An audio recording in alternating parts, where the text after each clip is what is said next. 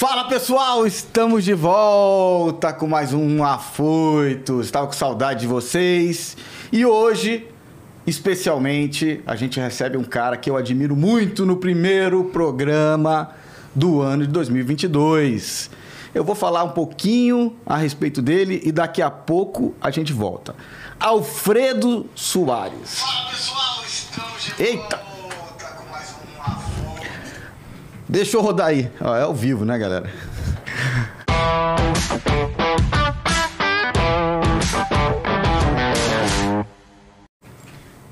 Fala, galera. Estamos de volta aqui. Alfredo Soares. Cara, Alfredo, deixa eu tomar a liberdade para te apresentar com um pouco mais de cuidado aqui, porque porque eu já te falei aqui, a gente estava conversando antes, você é um cara que eu admiro. Eu sei que você aprendeu com um cara que eu também admiro, que sou amigo, que a gente tem que olhar para frente, né? Que a gente tem que sempre olhar para o futuro e não ficar contando o passado. Mas eu, quando fundei lá a De Dialeto, acompanhei sua trajetória e principalmente quando você se aproximou do Mariano, da Vetex. E eu te juro, cara, que hoje eu tenho muito orgulho de, de ter você aqui, porque você é daquele ca- um dos caras, tem um- alguns caras no mercado que eu olhava e falava assim, cara, esse cara tem que dar certo. Ele tem que voar, porque o cara é muito bom, tem uma energia muito boa, competente. E você é um dos caras desse, cara. Tamo junto. Então, obrigado, por Obrigado. ter vindo aqui no Afoites, cara. Porra, prazer imenso. É, obrigado pelo convite. É, venho acompanhando os episódios. Tá muito legal o que vocês estão fazendo. Sinto lisonjeado, tanto que quando você falou, falei, mano, tá louco, a hora que você quiser, vamos tentar. A gente tentou no final do ano. Verdade. É, mas tava, porra, a agenda de final de ano, ainda mais é, pra gente que trabalha com comunicação, é mega over. E aí começou o ano, a gente também tentou. O Covid já tentou atrapalhar, mas como a gente é empreendedor, a gente foi. A gente tá então, é meu último compromisso antes das férias. Pô, que bom, cara, que honra. Então, porra, prazer imenso. Vamos quebrar tudo e bater o recorde aí. Hoje vai ser o maior afoite que vai, vai ter aí. Conta comigo. Até hoje a gente vai bater o recorde. E que, e, que, e que venha muitos cortes. É isso aí. E que venha muitos cortes. Bom, meu irmão, primeiro, queria te perguntar coisas mais relacionadas a você mesmo, a sua essência, porque eu fico te acompanhando lá e falo, cara, isso é uma das coisas que eu admiro. Porque a gente tá vendo aí um monte de gente fazendo teatro no Instagram. E você é um cara de verdade. Você fala o que tem que falar, você não tem medo, você bota a cara, você mostra que você é humano, você mostra que você é competente. Cara, como é que funciona esse- essa questão dentro de você, essa tua essência? Você acredita em Deus, você é religioso, essa parte humana do empreendedor? Cara, eu acredito em Deus. é, sou religioso, sou católico, é, fiz catequese, é, rezo, acredito pra caramba. Talvez não tenha o relacionamento. é, não, não é um relacionamento, não. Acho que eu tenho a, a- a cre- mais crença e fé do que muita gente que tem uma agenda mais tangível com Deus, vamos dizer assim. Porque eu acho que também juntar os dedinhos e rezar, você pode não estar rezando. Essa é, a real. Então, É é muito mais rezar e tal, é muito mais uma questão de conexão ali e tal, do que de, de gesto, assim, de ato, né? Vamos dizer assim. É, acredito bastante em, em espiri- espiritualidade. É, acabei, nos últimos anos da minha vida, tendo uma relação com a questão de astrologia, que foi muito engraçada. Meus amigos me zoam pra caramba. Mas eu falei pra eles, desculpa, mas porra, o que a minha... é, eu, eu digo, não, não tem nada a ver com prever ou deixar de fazer, não, mas é um, é um mapa, né? Um cheiro do que tá mais provável, é, o que, que você tá mais favorável, e eu sempre meio que falei, ah, já que tem alguma coisa que sei lá como, né? E que tão faz falando sentido, e que né? faz algum sentido e, e vem tendo essa coincidência, por que não respeitar aquilo ali e tentar ficar mais atento àquele, àquela perspectiva? Então essas aí são as três coisas que eu mais, mas minha mãe muito católica também, é, meu pai, de certa forma, mais no meu estilo, mas é, acredito pra caramba. É, sempre que precisei recorrer mais diretamente de formas bem diretas ou indiretas, sempre apareceu um sinal, sempre teve presente me sinto um cara mega iluminado por vários motivos assim, né? Primeiro saúde, segundo minha família impressionante, terceiro meus amigos, segundo os, os lugares os, e as pessoas que eu convivo e, e, e- acabar olhar para minha trajetória porra, impossível não ver um dedo dele em, em vários momentos ali. Então, sou grato demais tento exercitar essa gratidão sempre. E, e- e é muito diferente, assim, né? Talvez pegando um- um- uma, uma análise minha. Gratidão é diferente de estar satisfeito. Boa.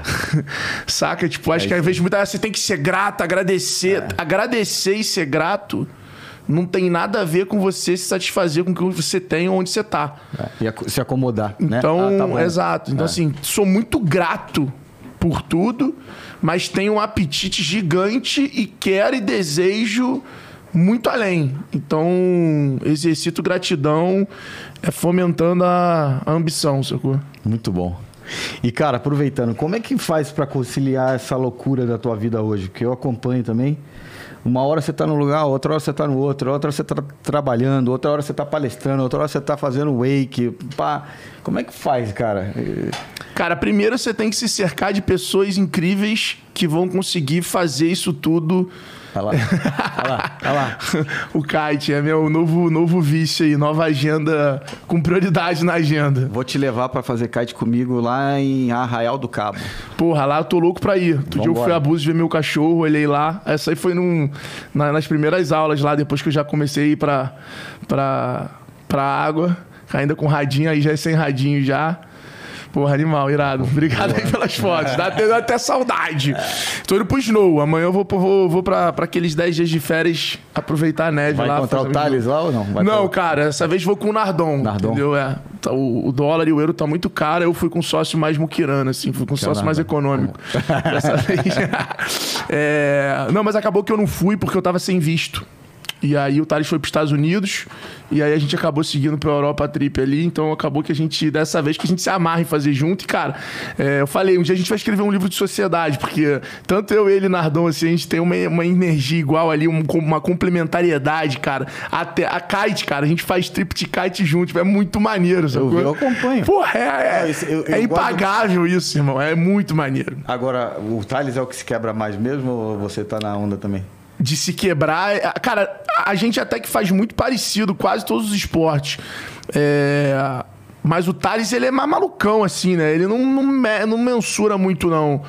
Então ele v- tá sempre querendo pular etapa, é, tá sempre querendo pular etapa e vamos tentar o que der pra tentar. E como a gente tá indo pra esses esportes mais assim, ele tem habilidade, então ele, ele é um obcecado é, por aprender. Então, cara, a gente vai fazer um esporte novo, o cara consome 40, 50, 100 horas de conteúdo online, é surreal.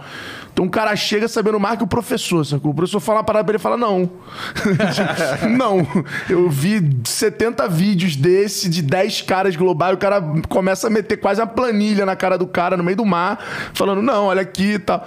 Então, ele vai se acelerando. E, Ele é cara. muito focado, né, cara? É, cara, ele, ele, ele, é ele- ele- Eu não diria. Acho que foco, só, a gente confunde muito, né? Eu acho que o, o Thales é muito. é, A gente confunde o, foco da disciplina. Sim. O Thales é muito disciplinado, É, assim. Então, quando ele. a ficar com- obcecado É, ele é obcecado, cara. É é bizarro, assim. Tipo, ele nunca tinha feito snow. Ele falou, meu irmão, eu vou chegar lá, eu preciso aprender em cinco dias. Com duas horas, ele falou. Porque ele falou, cara, no voo não consegui dormir, fiquei assistindo o vídeo, cheguei lá, assisti vídeo que nem um louco. Então, assim, a gente no ano novo.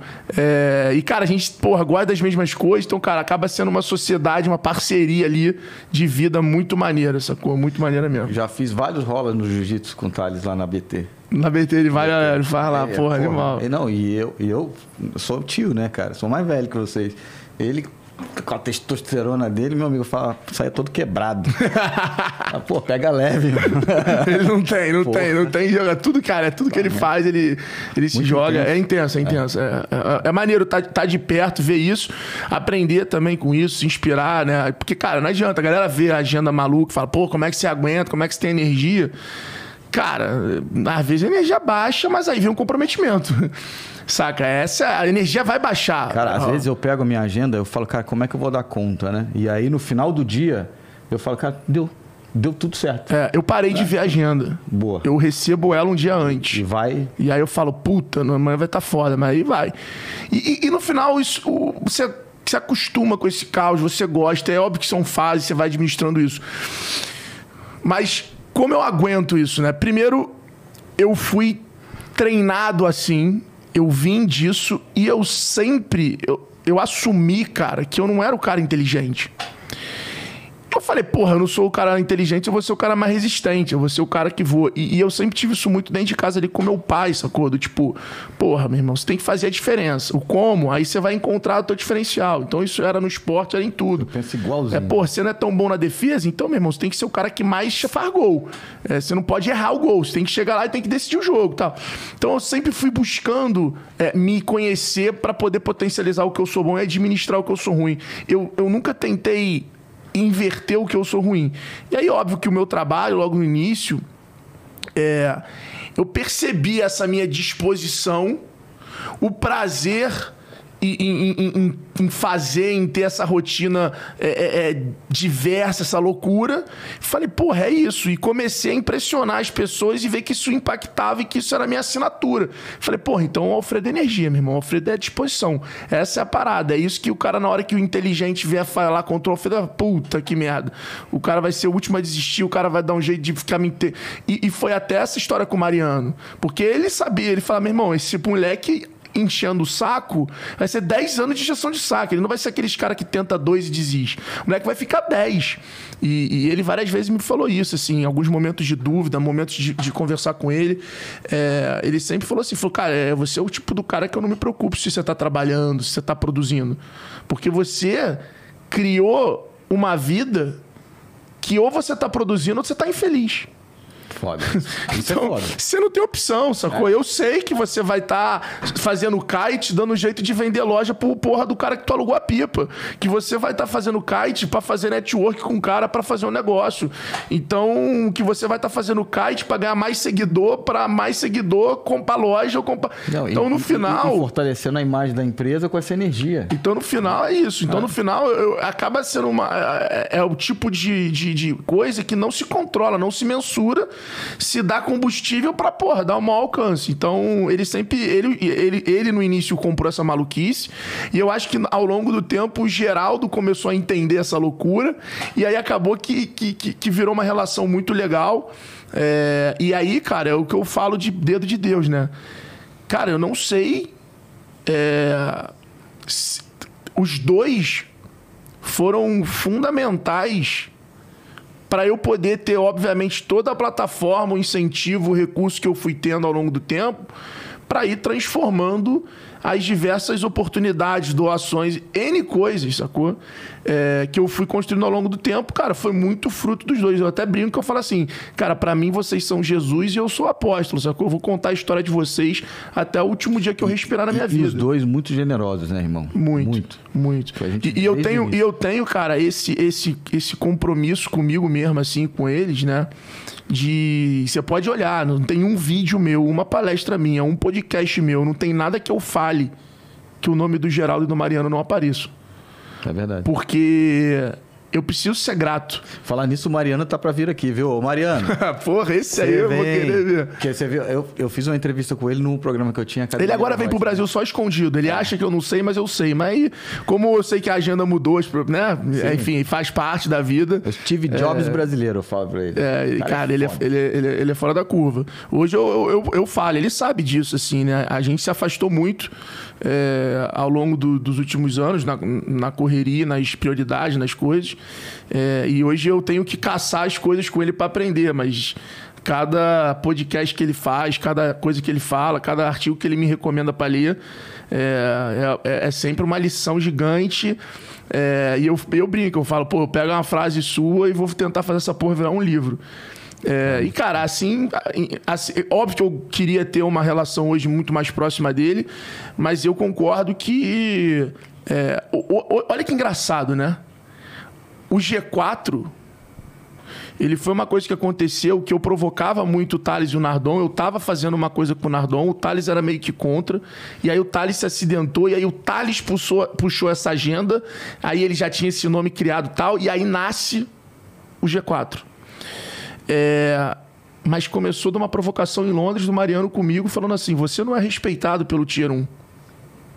O Tier 1 e o Tier 2 nem te conhecem. E eu falei, porra. E aí eu virei pra ele e falei, eu não vou falar, eu não vou pedir pra falar com esse cara, eu vou fazer esse cara querer falar comigo. Cara, que pressão, hein? E aí eu, fi- eu, eu comecei a entender que eu tinha que ficar especialista em algum assunto que esse cara se interessava. E na época era o social selling, que tava começando, não tinha ninguém especialista. Então eu falei, porra, é isso. E eu falei, quem são os caras que são, é, é, que são porra, respeitados por esses caras que eu me conecto? Era o Gustavo Caetano, o Thales Gomes, o Nardon, era tipo o Romero, o Romero Rodrigues. E aí eu era, já era amigo do Thales. Eu falei, porra, eu sou amigo de todos, mas na época eu já era muito próximo do Thales. Falei, cara, esse cara aqui eu tenho que colar e, e- e fomentar de fazer coisa junto. Só que ele era completamente avesso à, educação, o infoproduto e tal. Só que aí a gente, porra, depois fui mostrando pra ele e tal, até ele pegar e falar, porra, vamos fazer uma parada mais, vamos fazer mais estruturado, vamos levar pra educação. E aí na época o Nardon tava saindo da RAP também, porra, linha, o PVV, porra, lindo, porque eu já tava convencendo o Nardon de fazer alguma coisa. Não, e vocês fizeram Focado em e-commerce, né? Não era nem tão, a- tão aberto em, em- em- em gestão. É, e aí, cara, pô, deu super certo. Hoje o G4, eu acho que saiu uma pesquisa no passado, é uma das escolas mais desejadas por empreendedores e gestores. Estamos com mais de 40 mil alunos em três anos, 150 funcionários. Bem É, posicionados. bem Eu fui posicionados. pra Brasília sim. essa semana, tava lá vocês no aeroporto lá. É, cara, a gente, esse ano, esse ano, quem tá ouvindo não conhece, pode pesquisar no Google aí, G4 Educação, que o pau vai quebrar. Não, e outra coisa. famoso eu- pau is broken. Eu tava com ele num, num evento no Copacabana Palace e o G4 tava começando. Tava começando. E aí ele falou pra mim, cara, eu vou- a gente vai fazer o que o poder público não tá fazendo, a gente vai educar o Brasil. Eu falei, cara, moleque, é ousado. E aí, cara, por e sabe eu por que respeito- isso, cara? Porque. E, e olha que louco, né? A- a- eu falo muito isso em outros, em outros momentos, né? A gente precisa visitar o passado com a perspectiva de futuro que a gente tem hoje. Porque muda. Sim. É igual ler livro. Você lê um livro hoje, lê um livro daqui a 10 anos, vai ser completamente diferente do teu entendimento. Quando eu volto pro passado, eu lembro de uma, de uma conversa que eu tive com o Thales, a gente comendo uma carne com o Vitor Lazar no restaurante aqui em São Paulo. Quando eu conheci o Vitor Lazar da We Do Life, que é um puta case brasileiro que poucas pessoas conhecem. É, os caras são mega low profile. E eu falando pro Thales, falando assim, cara, eu não troco o que a gente vive de relação com o público, de palestra, do livro, por dinheiro nenhum. Isso é o tal do valor contra o preço? Isso é o valor. O preço é o que a gente recebe, mas isso é o valor. É, e eu não troco, porque isso é muito animal. E hoje, a gente, quatro, cinco anos depois de a gente ter essa conversa, ter conseguido usar isso para criar uma empresa de equity, para criar uma companhia que gera emprego, para criar uma companhia que capacita as empresas a, a explicar que crescer e escalar são diferentes e, porra, que as empresas têm que gerar emprego, senão o Facebook não era uma empresa com 200 mil funcionários. Se fosse só essa coisa de valuation, de pouca... Cara, e aí você viver do seu propósito, monetizando bem, criando equity e vivendo o sonho, cara, a gente, sempre que a gente tá junto fazendo um kart, fazendo a viagem, a gente sempre, porra, em algum momento olha um pro outro e fala assim: porra, eu sou muito feliz de viver essa porra. Não, e de, e de fato mudando o Brasil, porque eu só acredito que a gente muda esse país com duas coisas: educação e empreendedorismo. Se a gente mudar a cabeça, o mindset do brasileiro, que ele tem que empreender, ter coragem de empreender e dar é, preparo, né? Porra, Porque eu, vou- eu vou ser agora talvez um pouco prepotente de falar isso com a pouca experiência ou estudo técnico que eu tenho do assunto.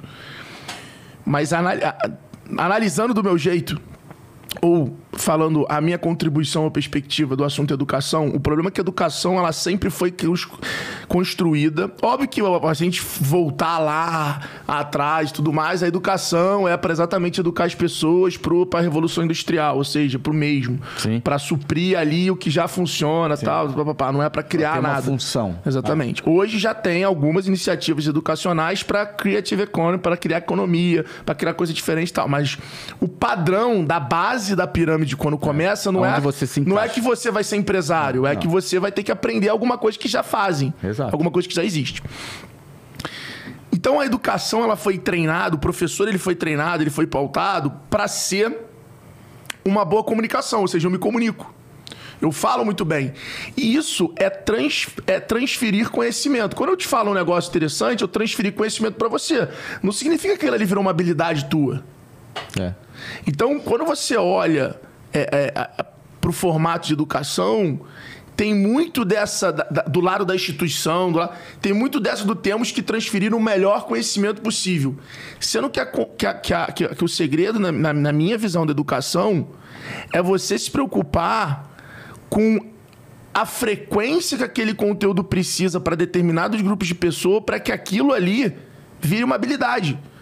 Então, o que, que hoje eu falo muito e o que a gente hoje prega? Cara, talvez a gente não seja uma empresa é, que queira desenvolver seu conhecimento. A gente é uma empresa que quer desenvolver suas habilidades. E aí, quando você vai para o esporte, que é muito o que a gente vive, o que, que é o esporte? O esporte é você ter conhecimento, aí você pratica. Depois da prática, você aprofunda naquilo e aí você treina. Treina. Que é E aí repetição. você. E aí você recicla. Então a gente come- começou a trazer isso para nossa vida, começou a ver que isso funcionava e começou a falar, cara, a gente tem que falar para as pessoas que é isso. Você não tem que caçar conhecimento ou se alimentar de conhecimento. Você precisa conseguir se alimentar de conhecimento até você achar uma coisa que você fala, opa, isso aqui eu quero praticar. Que é, é- é o mesmo processo de um personal com você. E talvez se você botar um professor, um personal, quem ensina melhor? Talvez seja o personal, personal. Porque o personal ele te fala o, o exercício, aí ele faz com você ali junto, aí você, ele olha você fazendo, te avalia, te conserta, faz de novo, solta o braço, você faz sozinho, E, e aí já- depois você faz com ele só te olhando. Não, e além disso, ele já fez. O professor não necessariamente já fez. Exato. né? Então, Só na teoria. é, a gente assumiu, a gente. Cara, a gente. Muita gente chega pra mim e fala assim: cara, puta oportunidade G4, vocês pô, pegaram um momento. Cara, oportunidade porra nenhuma. O G4 é uma responsabilidade que a gente teve culhão de se comprometer pra assumir esse compromisso. Esse, esse desafio e construir. E aí eu deixo claro: a gente tem. é, a gente teve o que a gente pode chamar de sorte É. né? De sorte, que deixa, deixa as pessoas, alguns acharem que é sorte, é, de ser, de viver numa época da descentralização da comunicação e nós termos virado canal e aí a gente viver um momento aonde o empreendedorismo passou a ter protagonismo por conta da descentralização da comunicação, a gente não precisa mais sentar numa Fátima Mas Bernardes eu para ser Mas conhecido. eu, ta- eu sempre é, disse que ia chegar um momento em que os heróis, antigamente, a, a molecada, os adolescentes, a, a- gente acreditava nos heróis, nos super-heróis e tal.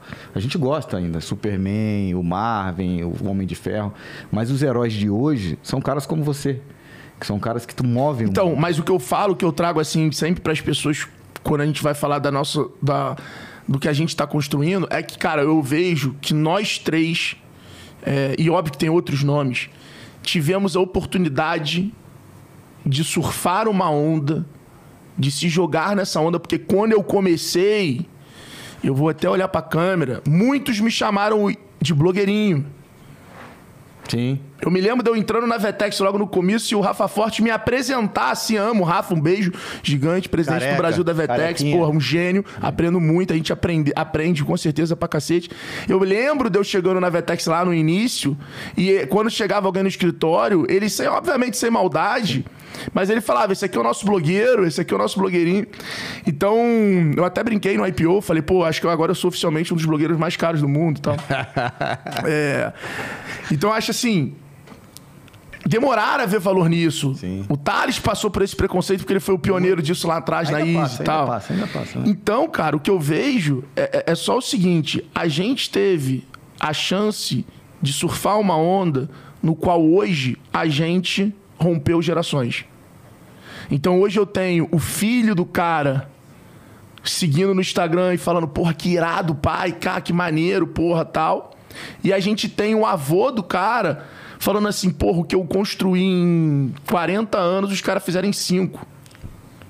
Porra, olha que legal, olha essa mentalidade, olha isso tal. E que é um, um- um- Isso vai se provando em várias coisas, várias ações. Pô, e agora eu tô escrevendo um livro esse ano com o Nizam. Que foda, hein? Tipo assim, meu irmão, esquece, pra um publicitário formado numa faculdade particular no Rio de Janeiro chamada Universidade. sacou? Escrever um livro com um cara que é embaixador da ONU, um dos maiores publicitários do mundo, um cara que tem sei lá quantas dezenas de canes. Cara, não tem valor, sacou? Você fala assim, se foi radicalizado em que agência, Alfredo? Vendendo cartão de visita na Gráfica Primos no Rio de Janeiro, no centro. Porra, aí tu tá escrevendo um livro com um cara e o cara, sabe, é. Então, então a gente conseguiu viver no momento que o nosso superpoder hoje, na minha, na minha leitura, é esse poder de cruzar gerações. O que deu pra gente uma janela de aproveitamento muito maior. Então hoje a gente tem iniciativas que estão sendo desenvolvidas para esse old money, vamos chamar assim, Atualizando essa turma. pro empresário, pro gestor, pro time do cara e em breve já pro filho do cara, É. sabe? E aí isso fez a gente crescer, cara.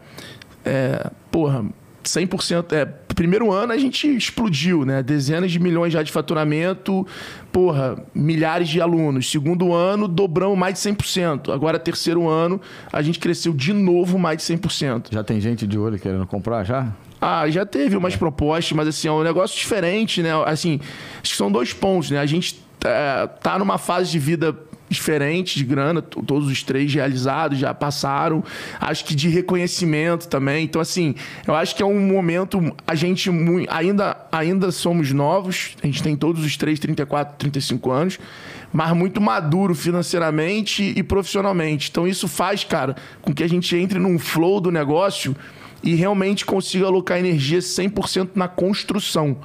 Então a gente vai em breve anunciar um campus aí em São Paulo Que isso. bem. Eu, eu não bem- tinha escutado vocês falarem disso ainda. É a primeira vez que você primeira, tá falando? Que talvez seja uma das primeiras assim, tá Campus do final. aí, G4. Vai ser um vai ser um negócio Cara, é maneiro. legal, sabe por quê? Eu, quando comecei lá com a agência, lá em 2009 e tal, e tentei outras iniciativas antes, eu achava que eu era empresário.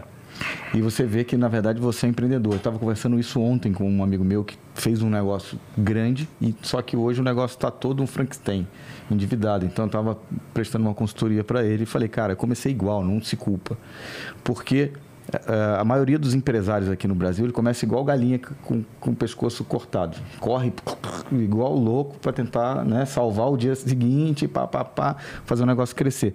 Cara, quando você adquire experiência e você entende como funciona o negócio que você tá e como o G4 pode, uma, uma, né, um, um curso, não sei como é que você chama hoje, hoje uma É, universidade. uma empresa, é uma empresa de educação. Uma empresa de educação, É que tem várias frentes, G4. né? Tem frente online, frente de community. que te ajuda a te frentes. preparar para ser empresário, cara. Que é o que você falou. A gente não- hoje não aprende nada no, no- na educação. A gente, a gente. Acho que tô, tá virando um podcast de spoilers, né? Mas a gente adquiriu a primeira empresa agora. Ah, é? Em dezembro. A gente lá não, não, não anunciou ainda, mas a gente adquiriu a primeira empresa agora. Estamos começando a, a ter isso no radar aí, a olhar isso também. Cara, acho que. Porque, não, na verdade, vocês. Agora, isso pode ser um modelo de negócio. Imagina, não sei se vai ser só de educação, mas se você ajuda milhares de empresários a se tornarem melhores, tá, eu quero o equity do negócio, é, já, já. né? Então, Cara, o que eu posso falar é que a gente vai ser. A gente vai construir o mais profissional e maior ecossistema empreendedor do Brasil. não tenho dúvida. Não só empreendedor, como a gente vai ser a maior comunidade de gestores. E a gente vai conseguir gerar mais de um milhão de emprego através dos nossos alunos até 2030. Esse- isso eu posso me comprometer aqui com todo mundo que estiver ouvindo, podem me cobrar. Que até isso acontecer, eu vou estar trabalhando 12 horas por dia. Muito bom. Cara. Bom, vamos seguir aqui o nosso roteiro aqui. Vamos falar de coisas é, mais normais do nosso dia a dia hoje aqui. Que, cara, como é que a pandemia mudou tua vida aí? Eu acho que basicamente o G4 já é uma grande. Cara, a pandemia, ela nos, nos, nos negócios que eu sou investidor ou que eu participo, foi uma injeção de morfina na veia, né? Foi assim, absurdamente. É, o que, mais uma vez, eu mostro que as pessoas têm uma perspectiva errada, porque. Ah, uma puta oportunidade, você tava do outro lado do rio. Não, eu tava assumindo uma puta responsabilidade. Então, pô, é, teve situação do governo da Colômbia ligar pro country manager lá e falar assim, cara, eu preciso que você bote a farmácia do ar, é, depois ver como vai pagar, mas eu preciso que a maior farmácia do, do país esteja, tenha um e-commerce, porque senão a gente não vai conseguir suprir a população. Então teve muita situação de a gente era a maneira de salvar o cliente, a gente virou o único canal do cara, a gente tinha que passar a existir porque o cara não tinha. Então, assim, a gente, e aí eu falo que o Mariano e o Geraldo foram grandes líderes, assumimos uma responsabilidade de suprir essa demanda completamente louca e, e- e rápida. E o cara que já era cliente precisava de mais, e o cara que não era cliente precisava de urgente. É, todo mundo. Então, assim, digital. foi um comprometimento do time de trabalhar numa pressão, numa, numa, numa vontade, numa, numa, num volume absurdo. E o Mariano e o Geraldo foram caras. Pô, a empresa já era grande. Os caras foram insanos, como sempre, de estar do lado do time, reunião todo dia, porra, e cria estrutura e vê como é que melhora é, home office, vai pra cima e atende os clientes e fala com todo mundo. Foi realmente, assim, um grande exemplo e uma grande responsabilidade, porque a gente estava suprindo ali, naquele momento, o e-commerce era, sim, uma questão de sobrevivência para o negócio e muitas vezes para as pessoas, porque sem o e-commerce a gente não conseguia agendar, não conseguia vender determinado, não conseguia suprir né, o mercado. E no, no- no caso do G4, a busca por uma saída, por uma esperança, por uma ferramenta, uma solução, e a gente foi para os dois lados. A gente foi para o lado grátis, de cara, vamos entregar muito gratuito, então fizemos muito evento, fizemos muita. Eu fiz 360 lives no ano de 2019. Então a gente fez muita coisa. Eu me lembro de uma live que eu fiz de 10 horas e 16 minutos. Caramba. Uma live. No Instagram. Fiquei 10 horas seguidas no Instagram. Caía a live de uma, hora. Que esse dia não caiu. Eu falei, eu vou até, até cair. Porra, deu 10 horas e 36, a minha perna já tava dormente, já não tava dando. Eu fui uma vez no banheiro. Falei, já vou no banheiro, já volto, já volto. Porque nem tinha os recursos que tem hoje, de fechar a câmera e tal. Então foi, foi algo assim. Pra mim também, eu lembro da mensagem do Mariano pra mim, brother. Mariano mandou uma mensagem assim: falou. É, você foi treinado a vida toda pra esse momento. Foca em ajudar a maior, maior pessoa. As pessoas precisam do teu conteúdo. Porra, aquilo ali veio, meu irmão. Murro na cara, tipo, meu irmão, acabou o videogame, acabou tudo, calma aí. Essa é a minha parada. O, o, o Mari tem muito disso, né? Ele é um cara que tem uma capacidade de, de, de transferir a energia, assim, de te direcionar absurdo em uma palavra, uma frase. E, e aí eu lembro que isso foi aconteceu comigo. E no G4, cara, a mesma coisa. A gente, desde sempre ali, tentando suprir o maior a maior informação possível, acelerar pra caramba.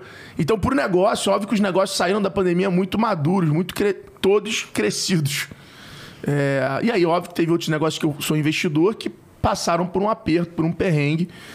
Mas eu acho que, no geral, até 2019 foi melhor que 20. Foi melhor que. 2020 foi melhor que 21. Porque a galera baixou a expectativa e, e, e a, a coisa acabou acontecendo. A gente, ace- a gente aceitou o digital muito bem. E aí, 21, a gente subiu a expectativa lá em cima e o ano foi meio. Foi, foi turbulento. E assim, começou. Aí, porra, animou e turbulento sem fim. No Black Friday ele deu um respirozinho, É. mas foi turbulento. Agora, cara, é, olhando pro geral, a pandemia, pro Alfredo, fez. Eu tava, cara, talvez numa bolha de um- uma rotina maluca de 150, 160 voos por ano, de uma vida caótica. é, tinha me afastado dos esportes que eu gostava, não tava conseguindo colocar dentro da minha rotina o meu lifestyle. Então era meio que eu vivia o meu lifestyle uma semana, um final de semana e já voltava para viagem, palestra. É, e a pandemia fez eu abrir essa caixa de Pandora ali, abrir esse, esse meu universo, esse mundo que eu tinha criado, porque o mundo, né, ele é a perspectiva que cada um constrói. Então, puta, a minha perspectiva é cimento queimado. Aí tu vai botar essa porra aqui. A minha, às vezes, é tudo branco. Aí chega aqui e tu fica, nossa, diferente, cara. Assim como tem gente que pode chegar aqui e falar, porra, essa tua parede tá manchada, irmão. É.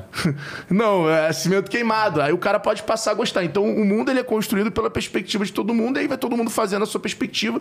Quando se junta, se cria o, o, o- o mundo. E aí eu, cara, abri esse, esse mundo que eu tinha criado, que pra mim era, era, era irado, e falei, cara, não é irado. E aí eu comecei a falar, não, calma aí, eu vou pra Manaus fazer uma palestra, então, pô, deixa eu ver se tem wake Manaus e eu vou, ao invés de fazer a palestra em Manaus, já pegar um avião direto e vir, eu vou fazer a palestra em Manaus, pô, e vou fazer o wake.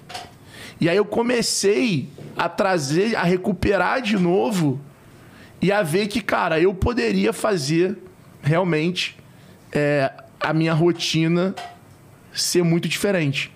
E aí a pandemia, ela, ela realmente conseguiu fazer eu reconstruir, ressignificar muita coisa, reconstruir muita coisa e sair da, da, da pandemia muito maior do que eu entrei como pessoa, como namorado, como filho, é, como chefe, como líder, como investidor, como pessoa. E aí eu mudei muitas coisas, ressignifiquei muitas coisas. É, eu acho que a maioria das pessoas saiu diferente. Saiu, saiu aí. Ai, ai, ai. E, e- uma coisa legal, cara, é que eu conheci na pandemia pessoas incríveis, cara. Sabe? De, porra, meu professor de boxe, é, porra, meu fisioterapeuta, o Rafa Protem. Me aproximei do Volpo pra caramba, que é um cara que há cinco anos cuida, cuida de mim pra eu poder aguentar, pra eu poder não ficar doente, que é uma parada que ele fala, cara, mas você nunca fica doente. É, cara, mas eu toda semana tenho que ir no médico. Porra, sabe? É, vira, uma, vira uma coisa de maluco. Hoje eu tirei 32 ampolas de sangue. É, não, virou uma coisa de maluco, assim, virou uma coisa de maluco. É, Eu acho que a pandemia, assim, acho que, cara, se não tivesse a pandemia, eu acho que hoje eu não estaria onde eu tô. Boa reflexão. né? Não, Mas eu não que estaria, muito- eu tenho que certeza que, muita eu não gente, estaria. irmão, Eu, não, eu tenho certeza. Muita gente, cara. E, e, e, e, Porque eu assim, aprendi a dizer não pra muita coisa, sacou? Sim. Não, e a pandemia fez com que ah, todo mundo, de maneira geral, caísse em realidade. É, parasse. Não tinha um jeito, pouco né? Tu vivia o teu mundo dos teus amigos ali o dia inteiro, né? Exato. E aí separou muito do que, do que realmente é, é bom e do que era de verdade e do que não era. E, e eu acho que hoje, inclusive, o- os bons negócios saíram ma- maiores e melhores da pandemia. E muita gente que estava evitando ir para o digital veio para o digital de forma séria, séria de, de forma profissional. Né? Com um comprometimento, né? Exato. Mas você falou uma coisa aí que, que cara, eu acho que hoje. Quantas pessoas tra- trabalham com você hoje, embaixo de você hoje na sua. Cara, assim, nas companhias a Vetex tem 1.500, o G4 tem 150, a loja integrada tem 120. É, eu, no meu time pessoal ali que lida comigo todo dia, tem 6. Seis. 6. E como que você. Essa galera toda, é seis direto, mas essa galera toda deve olhar você como líder. O que, que você acha? Cara, é, é mais complicado do que isso, porque tem quem olha como líder e, e- e eu nem sou líder mesmo, eu tô distante até, porque hoje é, o, o modelo de trabalho que eu resolvi adotar é, e, e essa é a responsabilidade, esse, esse é, o, é, o- é é a maluquice, sabe? É, é você toda hora, de certa forma, tá dando o exemplo, mas para ensinar, nem sempre você tem que estar dando o exemplo, o, o, exemplo certo, sacou? Porque você ensina no exemplo errado. Quando eu faço uma cagada e eu vou pro Instagram e mostro uma cagada, eu tô ensinando mais do que se eu fizer o certo. Sim. Porque o ensinar não tem nada a ver com influenciar, entendeu? É- é- essa é a parada que as pessoas não entendem. Que às vezes, pra ensinar, você tem que dar o exemplo errado. Você tem que fazer o negócio errado e falar, tá vendo? Puta, olha a merda que eu me meti. Aí é você ensinou o cara. E se eu só pego. Tem perguntas? Tem. um Peraí. Tem um monte de elogio pro Alfredo. Ah. E tem a Janete, sua fã número um, dando Ah, boa manda um noite, beijo, afoitos. Beijo, Danete, Janete. O Ed Lombardi também falando, fala Serginho, tô aqui assistindo. Eliana Neri elogiando muito o Alfredo, ele é demais, abençoado. A Maria de Fátima dando boa noite. O Henrique falando sensacional, o Henrique tá desde o começo acompanhando. E tem um elogio também pro G4. É, o Pablo Santos falou assim, ó, animal. Alfredo é o cara mais agregador que conheço. Fiz G4 imersão e é absurdo, façam. Aí, a propaganda. Aí. Só falta uma racha pra cima aí, ó. Aí. Usa o cupom Pablito. Olha o corte. Porra, irmão, então, e aí, você tava, você tava aí no seu raciocínio, mas eu queria saber como é que. Você tá falando do exemplo. O exemplo educa, a gente sabe disso, mas, é, cara, é diferente você ser um líder hoje, né? Eu acho que isso o Mariano é um cara que tem muito né, a ver com essa, com essa tua postura hoje, porque eu olho para você, eu vejo um líder, entende? Agora, como é que você vê a cabeça hoje de um cara que tem que ser um líder, ser exemplo, independente de ser exemplo e errado hoje, e lidar com todo esse, esse, esse movimento eh, de mudança pós-pandemia, mudança do digital, mudança no modelo de gestão. Cara, é cada dia mais difícil você liderar pessoas e conduzir pessoas, né? Qual que é o segredo que você acha hoje que um bom líder tem que ter? Cara, o, o líder, ele tem que ser um cara comum e corrente e a maior característica que faz ele ser um líder é ouvir. É o cara que está disposto a ouvir. O cara que mais está disponível para ouvir, mais vai conseguir se tornar o líder. Eu acho que as pessoas criam uma confusão e isso é por conta dessa é, desse overbook de comunicação que existe de informação entre liderança e protagonismo. Então, muitas vezes, as pessoas. O que chama atenção, muitas vezes, é o protagonismo. E a autoridade É, também, né? é a postura, é o jeito, é o como você fala, a altura, a gesticulação, como você chega, a presença. Isso chama atenção, isso é protagonismo.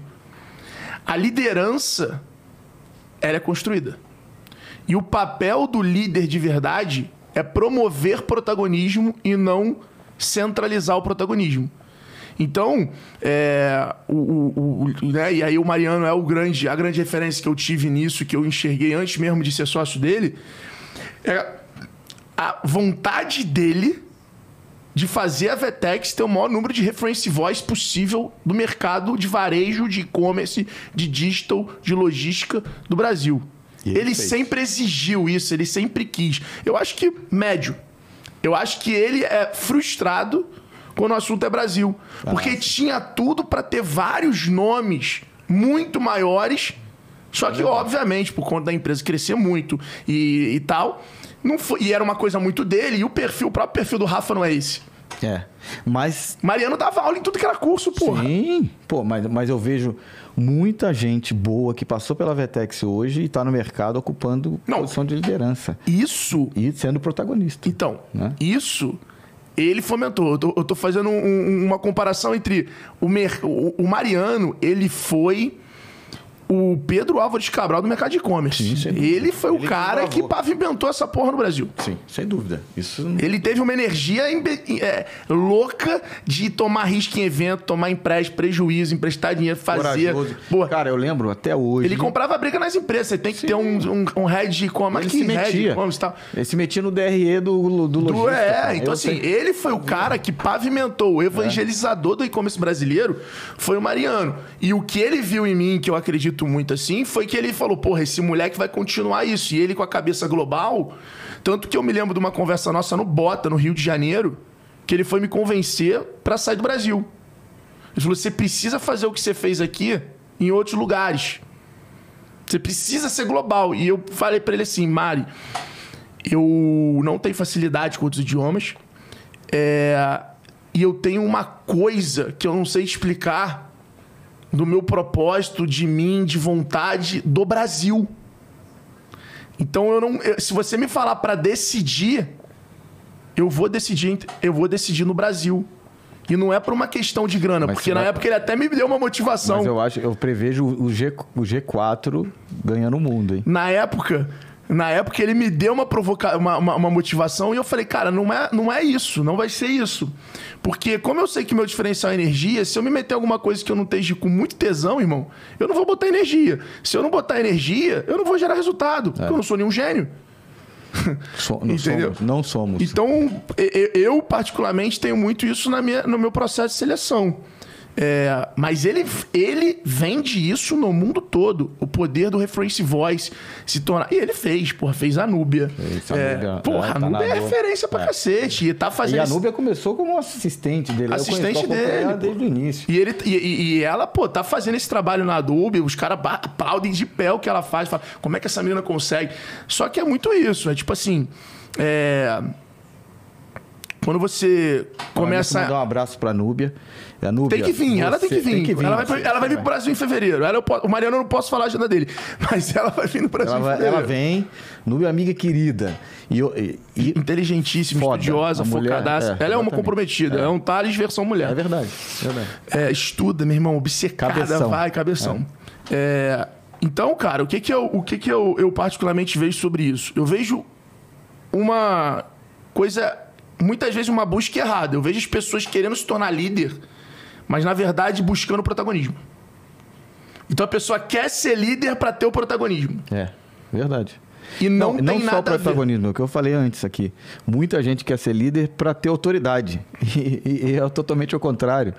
Né? Você, E nem sempre, é, nem todo mundo que tem protagonismo é, um líder. É, exato. E a autoridade é uma coisa que é natural. Você conquista pelo exemplo, pela E, liderança. cara, liderar.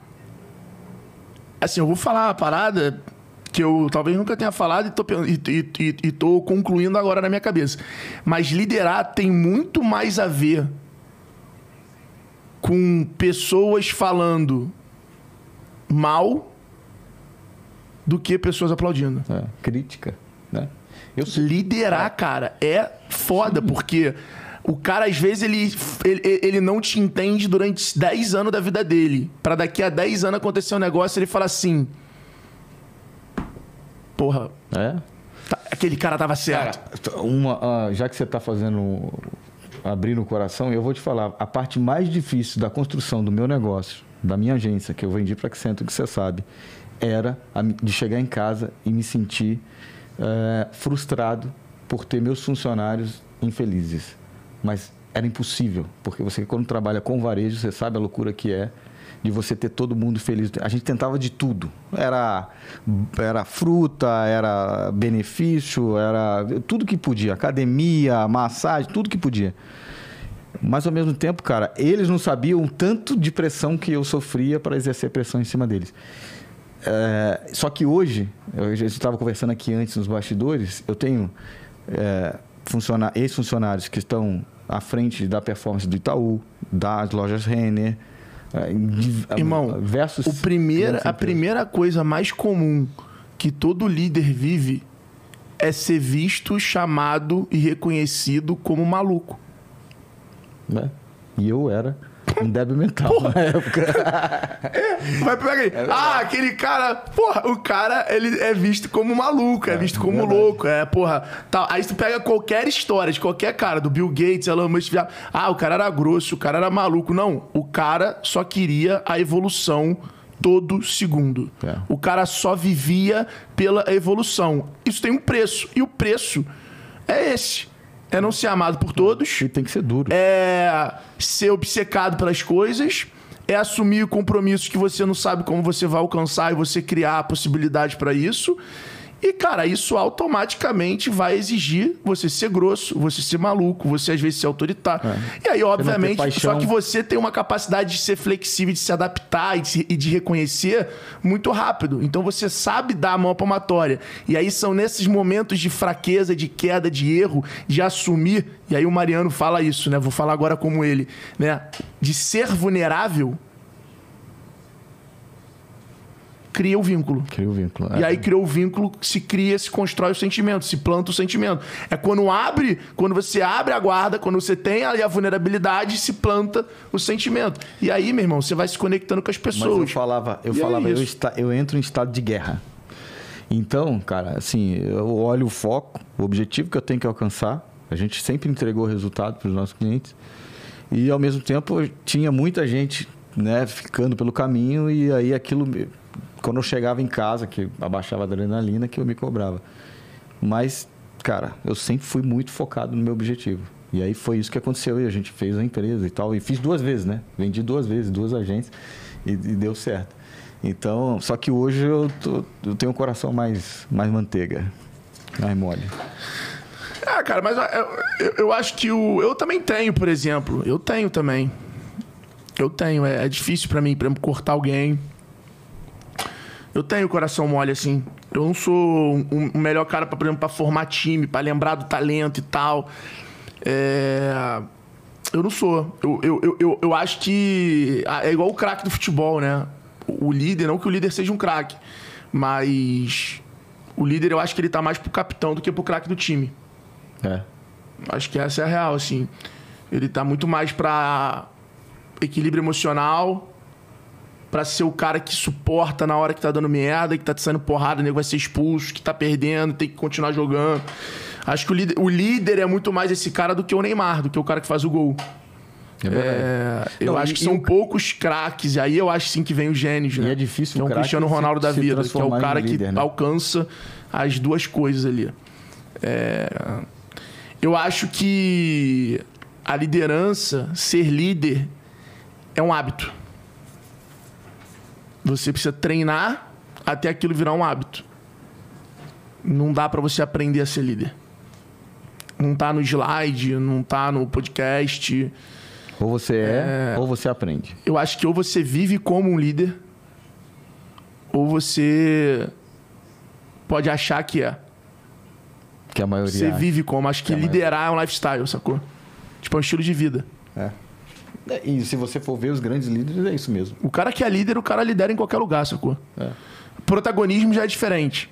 Você pode ter lugares que você quer o protagonismo, você pode ter lugares que você não faz questão. Você pode. É, é diferente. É a mesma coisa do que ser conhecido e ser reconhecido. Eu tenho prazer, meu irmão.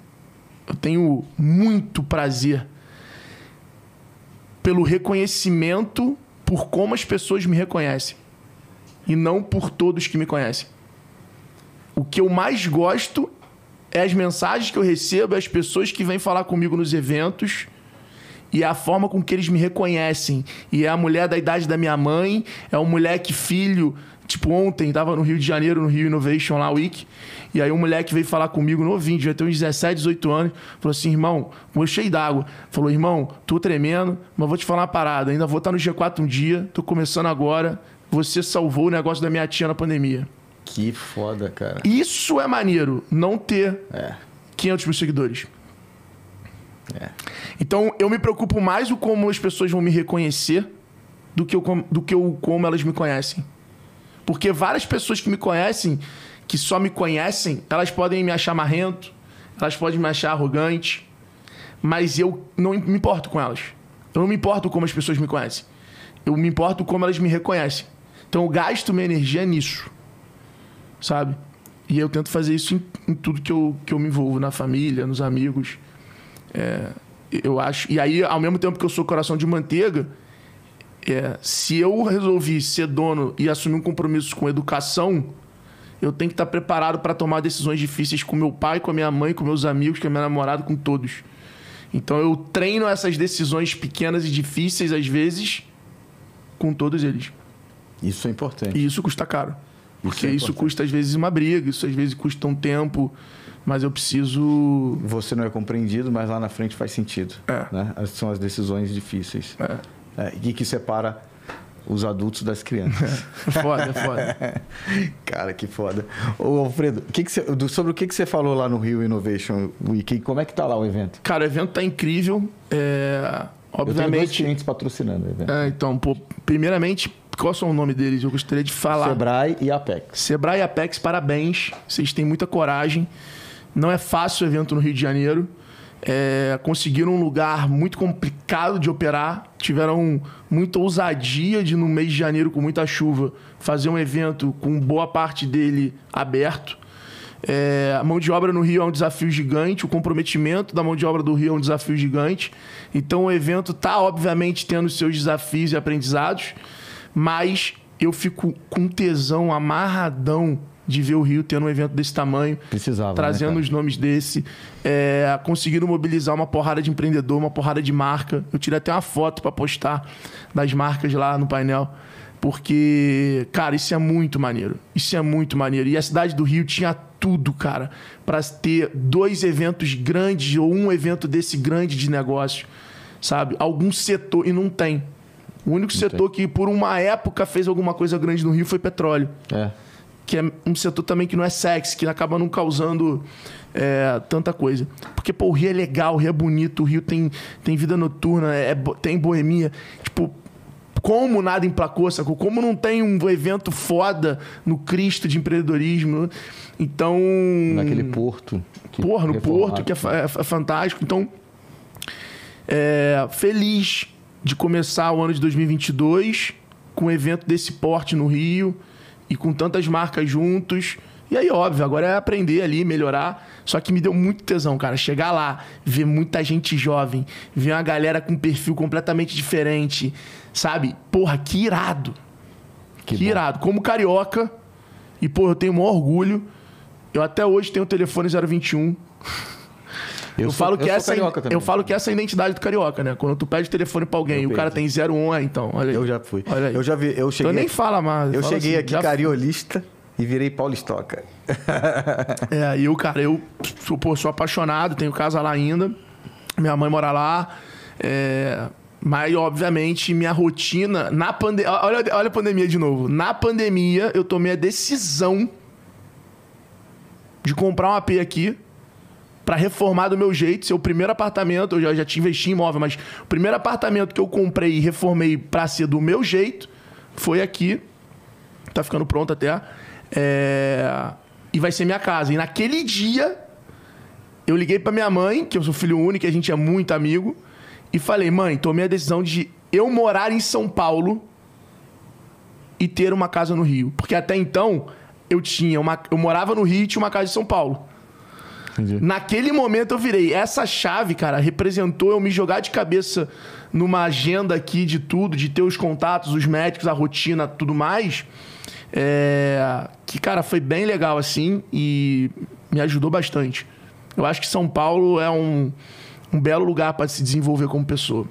É, não, cara, São Paulo é um, um dos lugares mais fantásticos Acho do que o mundo. Sul é o melhor lugar para morar. Floripa ali, acho que pô, os caras construíram um ecossistema é, de, de- de- de- estilo de vida tal, assim, muito maneiro, muito legal. É, mas eu acho que São Paulo é o lugar para se desenvolver. Sem dúvida. Cara, eu vou te falar, eu cheguei em São Paulo, carioca, cheguei em São Paulo, eu, cara, odiava São Paulo. Só que eu me apaixonei por São Paulo. Eu, também, falei, eu amo o também. Rio e me apaixonei por São Paulo. Então, cara, eu, eu, eu sou apaixonado por estar no trânsito de São Paulo. Porque eu aproveito, também, tá eu aproveito até para produzir, para ouvir uma música, para ouvir um podcast, entendeu? Então, cara, é, Não, eu não seria quem eu sou se eu não tivesse vindo para cá. é lógico. São Paulo. Sabe a história de São Paulo comigo na minha vida? Não, conta aí. Vida profissional, né? Já tinha vindo antes como família, como esporte, mas a vida profissional. Eu comecei a vir pra. Eu, eu um dia vim pra cá de avião, visitar minha família. Na volta do voo eu olhei, meu irmão, vi aquele bando de luz. E aí falei assim, falei, porra, tem muita oportunidade. Eu vim para um evento chamado Feira do Sebrae, Feira do Empreendedor, Meu cliente? que foi o que mudou minha vida. A Feira do Empreendedor do Sebrae de São Paulo, do Rio, Do Rio. foi que falou, eu- foi que abriu meu horizonte para caraca, o mundo é muito maior do que, eu, do que a Tijuca. Na sequência de- desse horizonte aberto, tinha a feira de São Paulo, eu comprei Você um morava na stand. Tijuca, lá? Morava na Tijuca. Tinha um stand, Eu comprei morei, um eu stand. morei na Tijuca, no Doutor Satamini. Doutor Santamini, morei na Garibaldi, ali na, na- na mesma região ali na Muda. E aí, cara, eu fechei o stand, 3x3. 3.216 reais. Eu lembro das paradas, eu gosto de, de, de marcar. Fechei o stand, fechei com uma, uma mulher gente boa, brother. Esqueci o nome dela. É, é, era um nome estranho, Hélida. Não me lembro assim, era, era um nome diferente. É, e aí fechei esse, agora eu tô. Simone. Simone. Nome da mulher, Simone. Fechei com ela o stand e eu não tinha dinheiro pra adesivar. Cara, toda a história do. Eu não tinha o dinheiro pra adesivar. E aí a gente veio de ônibus pra São Paulo. Saímos na rodoviária Tietê. Fomos pra um hotelzinho. Eu fiquei na casa da minha tia, eu dormi no sofá. E eu fiquei fazendo isso, irmão. Durante um ano eu dormi no sofá. No segundo ano eu fiquei no Ibis. No terceiro ano, que foi quando eu vendi a empresa, eu já ficava no, no Gran Mercury, ali da Vila Olímpia. Sim. Então eu comecei há 7, 8 anos atrás vindo pra São Paulo de ônibus. De ônibus. É... E cara, ser radicalizado em São Paulo foi o que me conectou com o Thales, que a gente se reencontrou aqui. Foi onde eu conheci o Mariano. Cara, foi onde aconteceu os- as grandes viradas da minha vida. Então, assim, eu sou muito grato por São Paulo. E eu não seria o Alfredo que eu sou hoje se eu não tivesse vivido São Paulo. É um fato, assim. Não é um, ah, mas Alfredo, você tá viajando. Se você tiver... Não, não. Eu não seria. Porque o ecossistema que eu vivia no Rio não me permitia acessar o conhecimento, as experiências, as pessoas que eu passei a conhecer em São Paulo.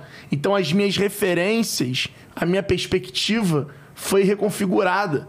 E foi isso que criou uma nova ambição, foi isso que criou novos conhecimentos. no- Então, eu sou muito feliz por, por poder ter, ter, ter, ter tido essa coragem. Porque, porra, na época eu gostava de surfar. A época era assim, era a contramão de tudo, sabe? Sim. De tudo. Eu vim pra São Paulo, era eu estar me afastando de tudo que eu gostava. Eu vinha pra cá e ficava enclausurado. Saiu da tua zona de conforto. Porra. E, cara. Total. me joguei no desespero, na real. Eu vim, eu vim pra cá. É, Fui o cara criado na praia, porra. ah, eu vim pra cá também sem opção. Na verdade, com a mão na frente e outra atrás.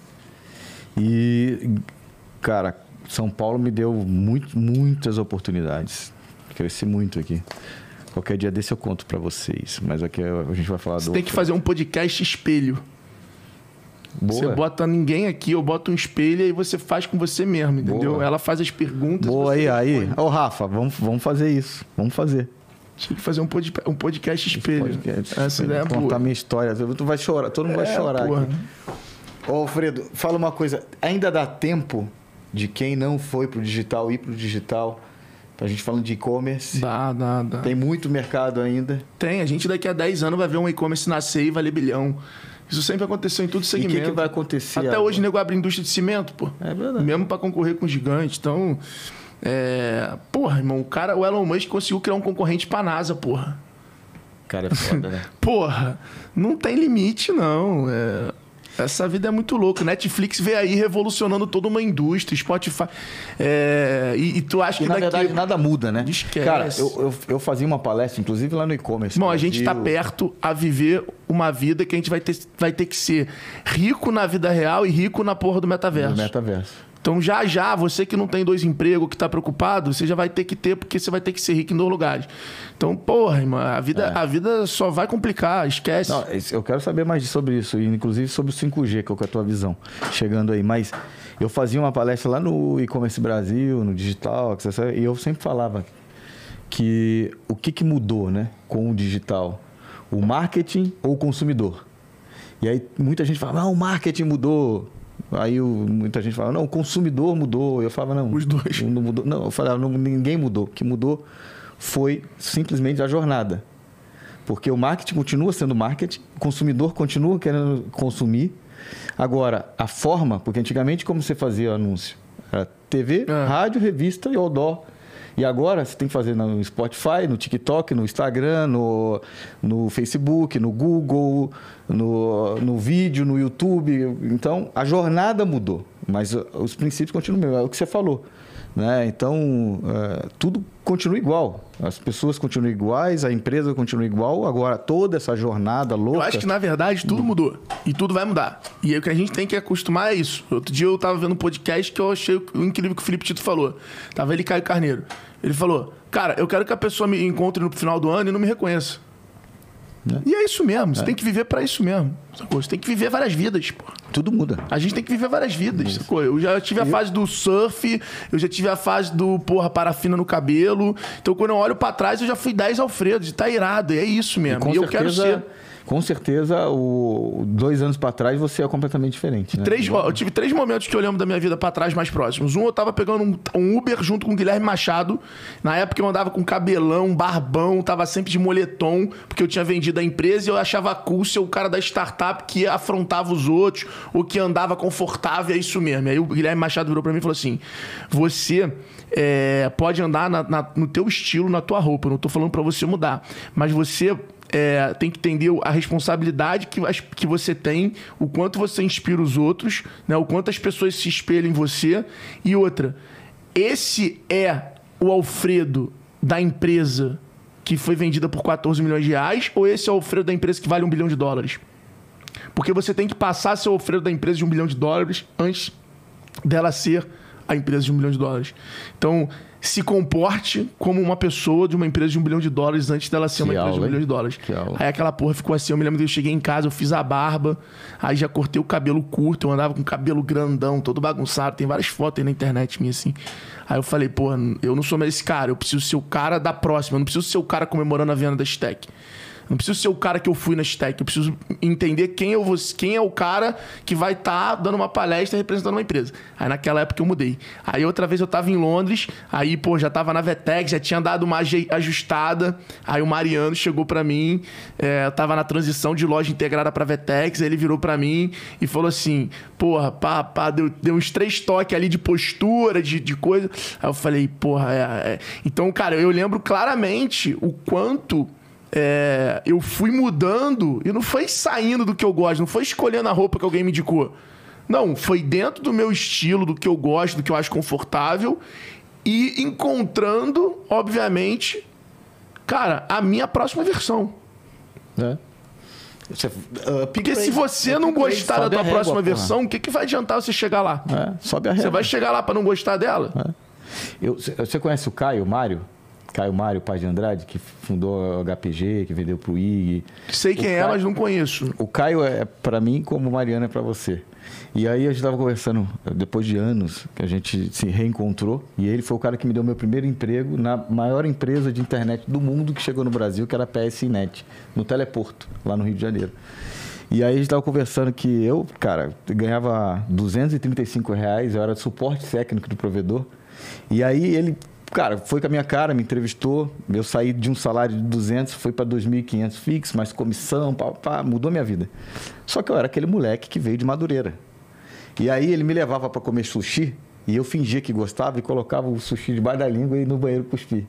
A tomar uísque, eu falava, cara, que coisa ruim, cara. E aí a gente tava conversando, né? E aí ele olha, ele olha para mim hoje, a gente se encontra agora toda hora. E aí a gente se encontra, ele ficou me olhando assim. Eu falei, o que que tá me olhando, cara? Ele falou, cara, como tu mudou, hein, moleque? Aquele É, moleque de Madureira. Então, E eu acho que é isso mesmo. Acho que a gente régua, tem né? que buscar as mudanças que a gente fica confortável. É. Sabe? Eu acho que o caminho, a mudança ela é desconfortável, mas a gente tem que usar o desconforto para criar o conforto. É, E, cara, eu, eu, eu, eu gosto disso. Eu, eu, particularmente, vivo isso. Me cobro bastante isso. Esse, tá aí um ano, esse ano agora de 2022, que eu me cobrei muito isso. E, e, e tenho, e tenho exercido isso em, em janeiro já. Sabe? Algumas coisas, algumas mudanças, algumas. Cara, tem, tem, tem que ser, cara. Senão a vida fica muito mesmice, sacou? É, Não sei. é, eu me cobro. Deixa eu te perguntar aqui, cara. E o que que te inspira? O que que inspira o Alfredo hoje? Cara, inspira o Alfredo a minha relação com meus sócios. Inspira o Alfredo a minha relação com a minha mãe. Inspira o Alfredo o que a gente está fazendo no G4. As pessoas que estão por trás do G4. O que a gente está conseguindo construir ali me inspira. É as possibilidades, as barreiras cada vez sendo de- é, é, quebradas de oportunidade. Isso me inspira demais, assim, sabe? Isso, isso me. É muito maneiro ver essa parada, tipo assim, porra, o, a- o Bitcoin demorou 15 anos para ser popularizado, democratizado. O NFT, em dois anos, todo mundo sabe o que é. Até minha mãe sabe o que é NFT. Não entende, mas sabe o que é. Sabe? Sim. Então, o quanto essa janela de tempo tá mudando, o quanto acho que aquele filme Interestelar mostra isso, né? A relatividade, a gente tá vivendo uma, uma, uma era da relatividade, brother. Você pode ficar bilionário em um ano. Você pode ficar bilionário no PPT. Não faz sentido nenhum isso. Eu tive três amigos ficando bilionários ano passado, sabe? Antigamente ser bilionário era uma coisa de herdeiro, não tinha outra opção. É. Não era um sonho, não era a meta.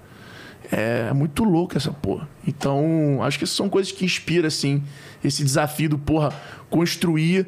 Porra, fiz o que poucas coisas, que poucas pessoas fizeram. Só que aí tu olha porque tá vindo, tu fala assim, tá, mas talvez alguém faça essa merda no NFT.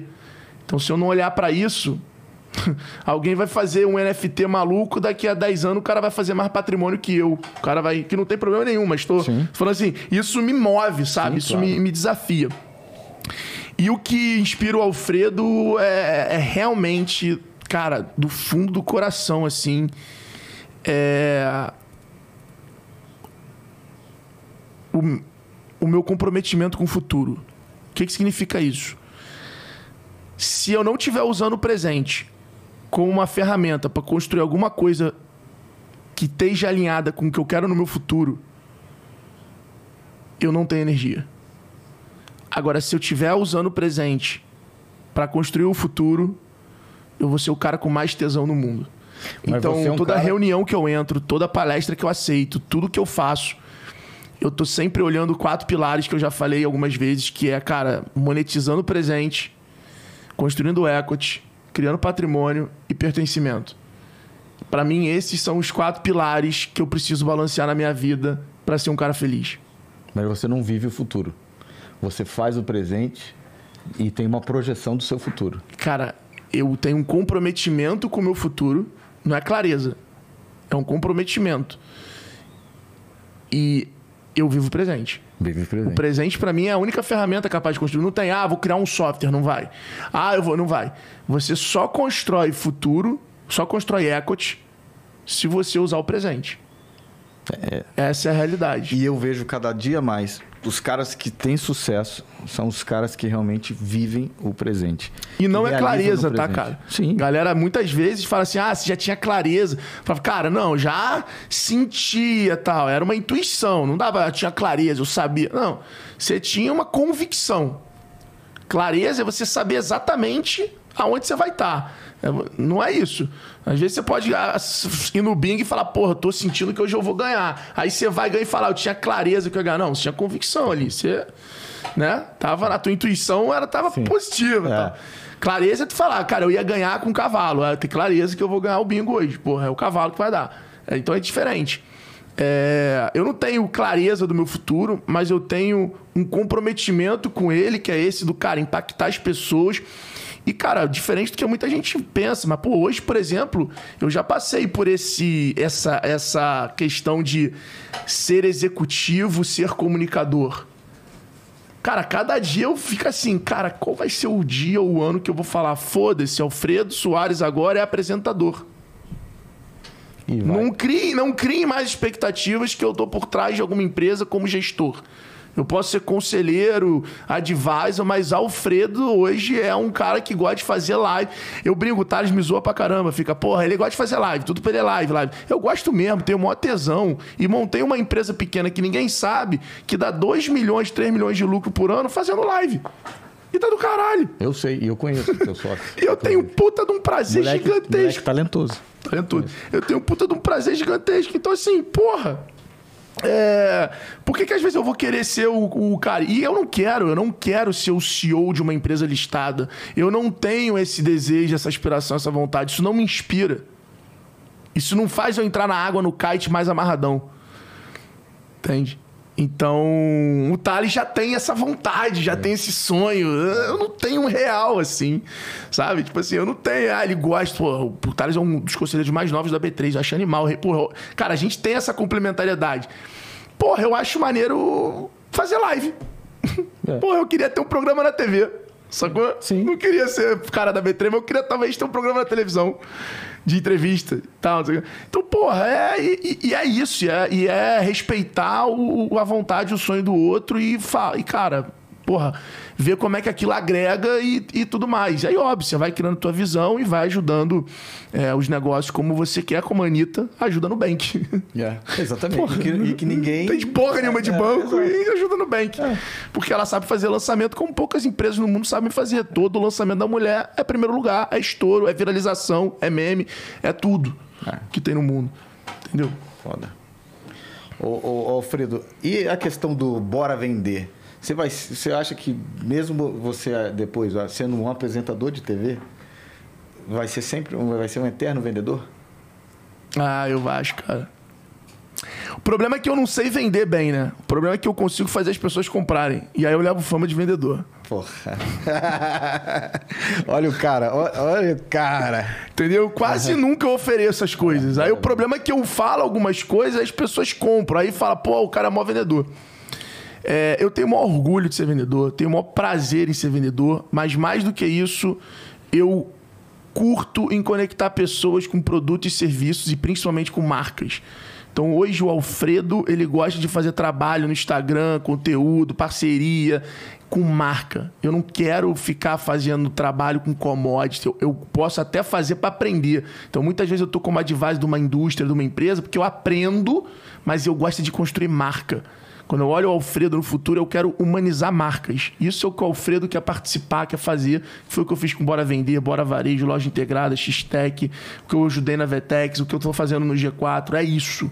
Criar marcas conectadas com as pessoas, que representem movimentos, que tenham pertencimento.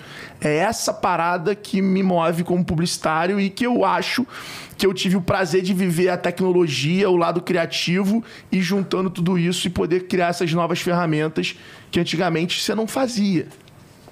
Antigamente você falava, pô, eu sou a Super Coffee.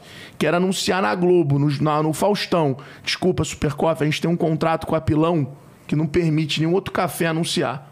Acabou, você não construiu a marca.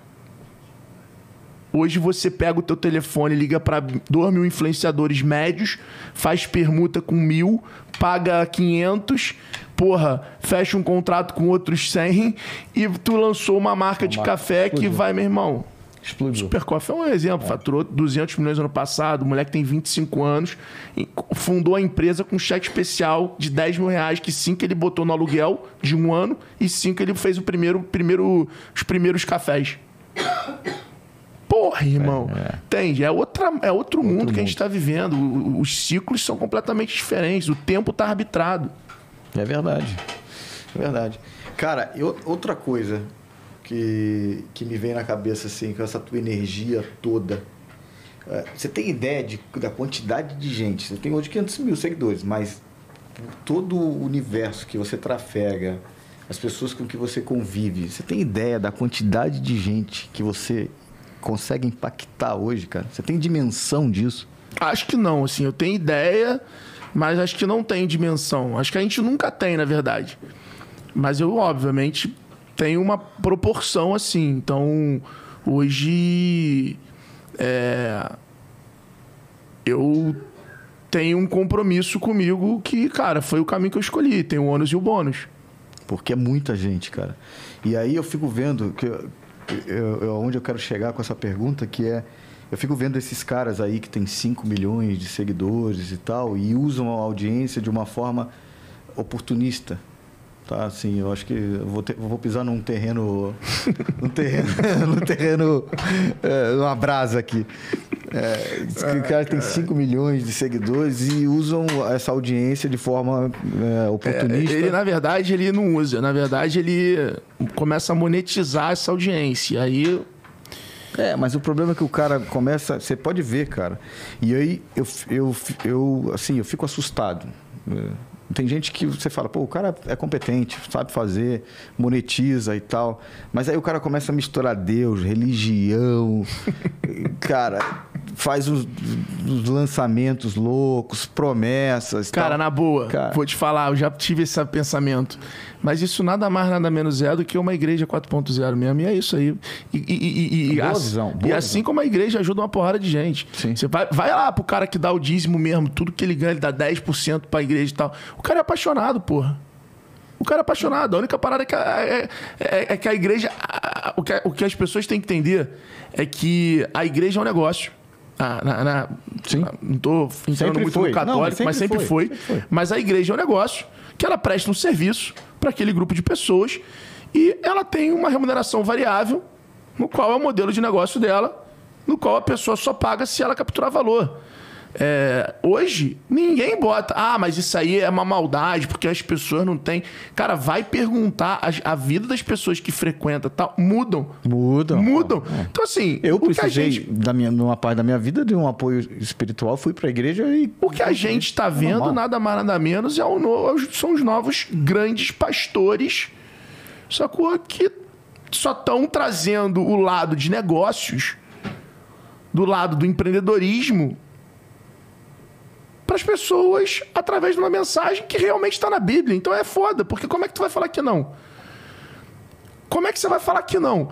E cada vez as pessoas estão vendo que não é mimimi, que realmente está na Bíblia aquilo ali, só estão relendo, transcrevendo com uma, uma maneira modernizada. Não, e de novo, o que muda é a jornada, né? Que a gente tá falando. É, e aí, cara, assim, eu já tive esse preconceito pra caramba. Hoje eu falo assim, cara, se o cara tá disposto a fazer por esse caminho, irado. Tomara, o que não dá pra mim é o cara falar que ele não viver aquilo. É. Então, se o cara tá falando daquele jeito e viver, vou dar um exemplo e vou falar de uma parada aqui mega polêmica.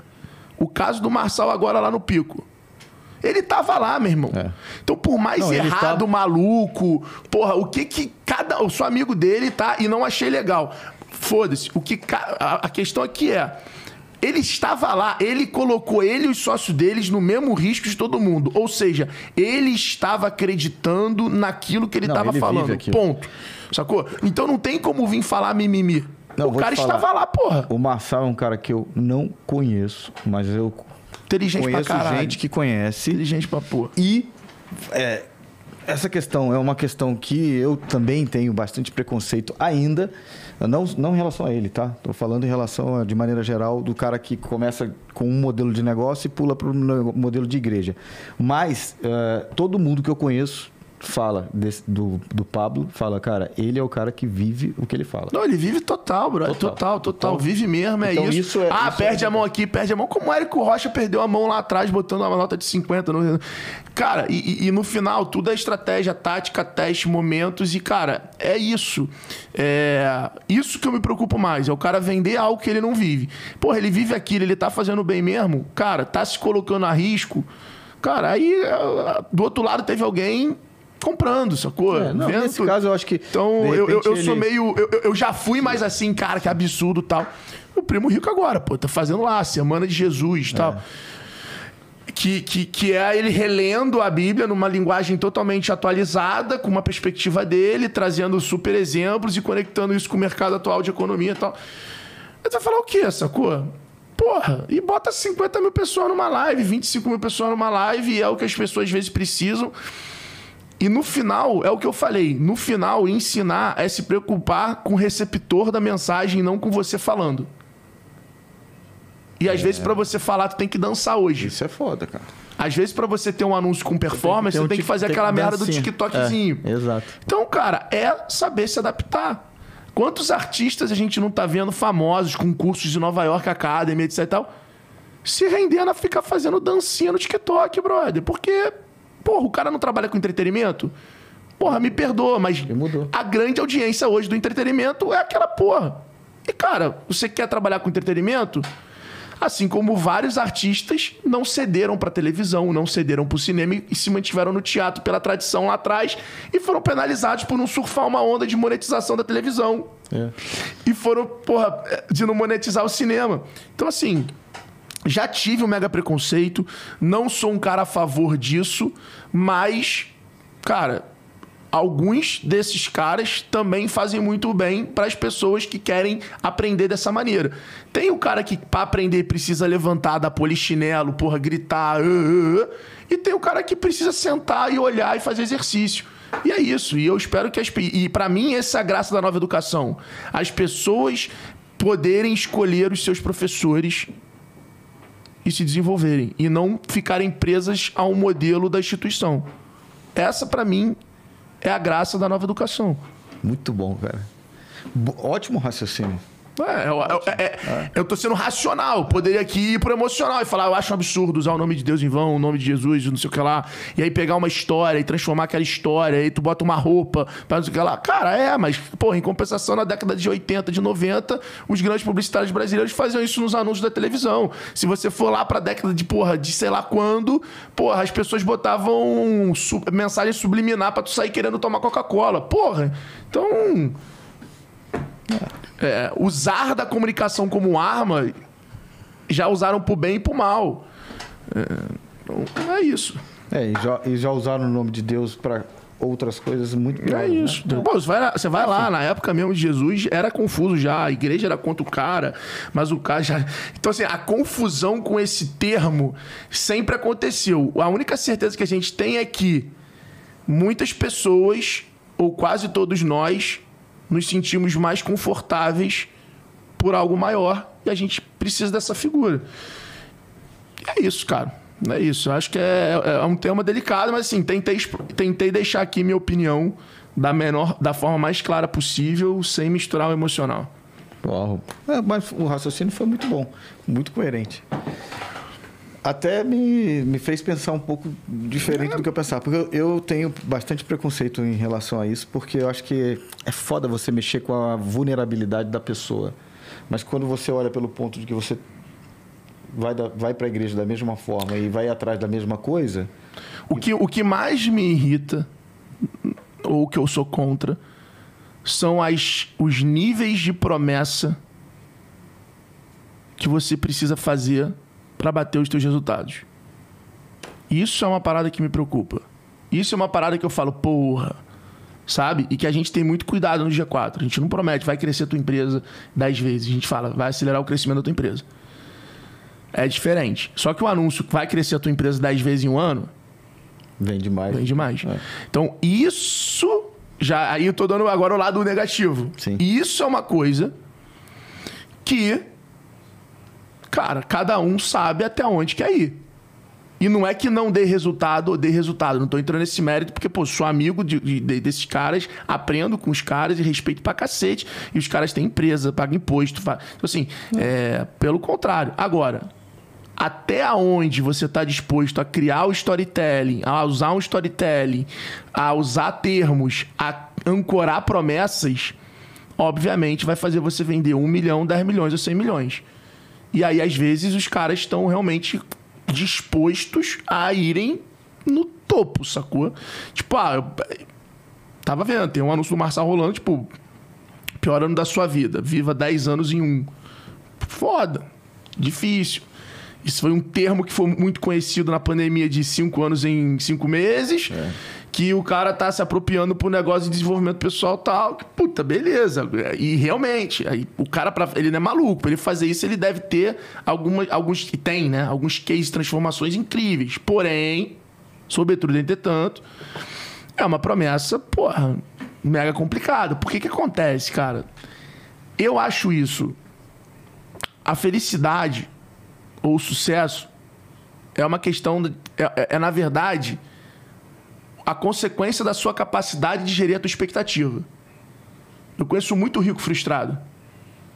Eu já me peguei muitas vezes ganhando dinheiro e sendo frustrado. Falando, porra, caraca, eu fiz isso aqui.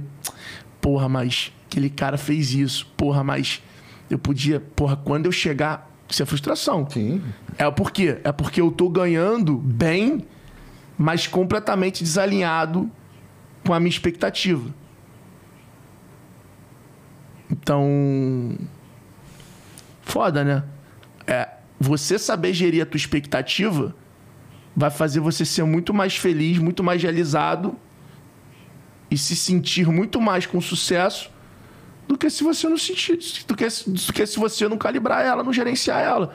Porque tu vai sempre querer mais, aí você vai sempre ficar refém, aí você vai ser frustrado, aí você vai se entregar e aí você vai ficar encontrando a felicidade sempre no teu próximo ano. Então, que mas- é como a maioria das pessoas mas- pulam de ano novo. Mas é isso que eu acho um do- uma das coisas erradas, não especificamente dessa turma dos pastores 4.0, como você definiu, que eu gostei dessa definição, mas estou falando dessa visão das redes E aconteceu na igreja. Tinha a igreja presencial, aí apareceu os caras gigantes da televisão, que compraram um canal, ficaram o dia inteiro, porra, fazendo E culto, etc e tal. E os caras dominaram aquela habilidade de televisão, de, de programa, de tal, não sei o que lá. E aí não era o culto. Aí tem o pastor do culto, tem o pastor do canal de TV, tem tudo. Isso, É, porra. agora só produto, tem o da live, só da tem live. Exato. Não, Que na real entregam tanto conteúdo ou mais do que o dessa época. Não, e isso que é foda que eu falo, que todo mundo hoje tem a obrigação de ser feliz, de ser perfeito, de. Ou, ou o que você falou, de não, não consegue Então, você não acha que tá diminuindo isso? Não acho, cara. Não- Sabe por que, que eu não acho? Porque, cara, o que eu mais vejo e o que mais. Até. Talvez pelo meu espectro ainda. Irmão, só um adendo nessa parada aqui. Olha que louco. Na nossa época, a gente tem mais ou menos uma geração parecida. Tá com 40? Tô com 43. É, muito próximo ali. Porra, era a Barbie quem? Sim. Esse, é, comando em ação. Esses eram os cinco modelos de que a gente tinha estético. Aham. Porra, hoje não. Hoje tem a menina com cabelo rosa, tem o menino com cabelo metade preto, metade branco, tem o gordo famoso, tem o magro, tem o... Meu irmão, hoje a diversidade de, de, de, de referência é muito grande. Eu não sei realmente se, essa, se a gente hoje vive essa relação de perfeição. Não, então, mas eu tô falando de perfeição interna, de, de sentimento, de vida, de realização. Eu, eu entrevistei outro dia o Léo Freiman, que é o cara pica, um psicoterapeuta super respeitado, amigo e tal. E ele tava falando, Sérgio, aqui, pela primeira vez a gente tem uma geração que tem um QI menor que o dos pais. E a outra coisa que ninguém está percebendo é que você fora da curva, algumas pessoas fora da curva, conseguem ser mais densos e intensos no que vocês estão se dedicando ou aprendendo. Mas a maioria das pessoas, ele falou, a gente está fazendo cada dia mais coisa ao mesmo tempo, só que sendo menos profundo. A gente, a gente não, a gente está vendo TV, olhando celular ou fazendo comida, mas a gente não está vivendo aquele momento, aquele presente. Só que por isso a gente, a maioria das pessoas sente um vazio hoje e elas não conseguem entender por que, que elas não estão felizes, porque ela está achando que o outro, que ela naquele momento que ela está cozinhando, é melhor cozinheiro que Não, ela, o que- porque tem que- um prato o- melhor o- no Instagram, É, entendeu? então, o que eu acho que o, o, que eu Essa concordo, projeção. o que eu concordo talvez seja isso aí, tipo, pô, você olha o TikTok, o Instagram, dependendo do que você segue, que você curte, porque a internet tem isso, né, irmão? A internet, ela é única pra cada um. É, o que eu acesso e o, o tipo de conteúdo que aparece pra mim, o tipo de coisa que aparece de anúncio, de conteúdo, de tudo, é completamente diferente pra cada, pra cada pessoa. Então a internet, ela já tem a contextualização. O poder da internet, por isso que eu falo de hoje as empresas focarem em segmentar e contextualizar a comunicação, é porque a internet é a prova viva que esse é o maior sucesso do mundo. Porque ela se tornou o maior ambiente que a gente passa o nosso tempo contextualizando a porra da comunicação. Exato. E o que ele falou. E é o tá que a tecnologia permite. sozinhas, entende? Agora, hoje é isso. Dependendo do que você segue, do que você vive, do que você procura, você vai tomar uma surra daquele conhecimento, daquele conteúdo, daquelas referências, que aquela porra, porra de acordar às 5 da manhã, ler três livros, fazer isso, fazer isso, que ela vai virar a sua seu mantra. Então, e é Entendeu? isso. É o que eu tô E falando. cada um tem que, na verdade, construir o seu mantra. Pegar informações, ver o que você gosta, ver o que você sente melhor, pra tentar evoluir aquilo ali e criar o seu próprio mantra. Isso é importante. Isso aí faz sentido. Isso que o Alfredo está falando para essa turma que está vendo a gente é importante. Porque assim como a internet te mostra o conteúdo que te deixa confortável, você tem que produzir o seu dia de maneira que a gente fique confortável. Igual ele construiu o ambiente dele de vida hoje. Né? Ele transformou a vida dele hoje, onde ele faz o wake, onde ele faz as coisas que fazem ele feliz. Mas a maioria das pessoas ou quer ser o Sérgio, ou quer ser o Alfredo, ou quer ser o Thales, em vez de ter a própria vida. Então, né, é isso que, que tá cada dia mais difícil. Por isso que eu acho. E, cara, assim, eu não sei, é, talvez pelo aspecto, pelo conteúdo que eu recebo de gente no meu direct, a gente com a vida fodida, destruída, pedindo ajuda, pedindo conselho, é o que eu mais o que- mais tem, cara. E aí eu vejo, e aí nessa entrevista do Léo eu comecei a entender isso.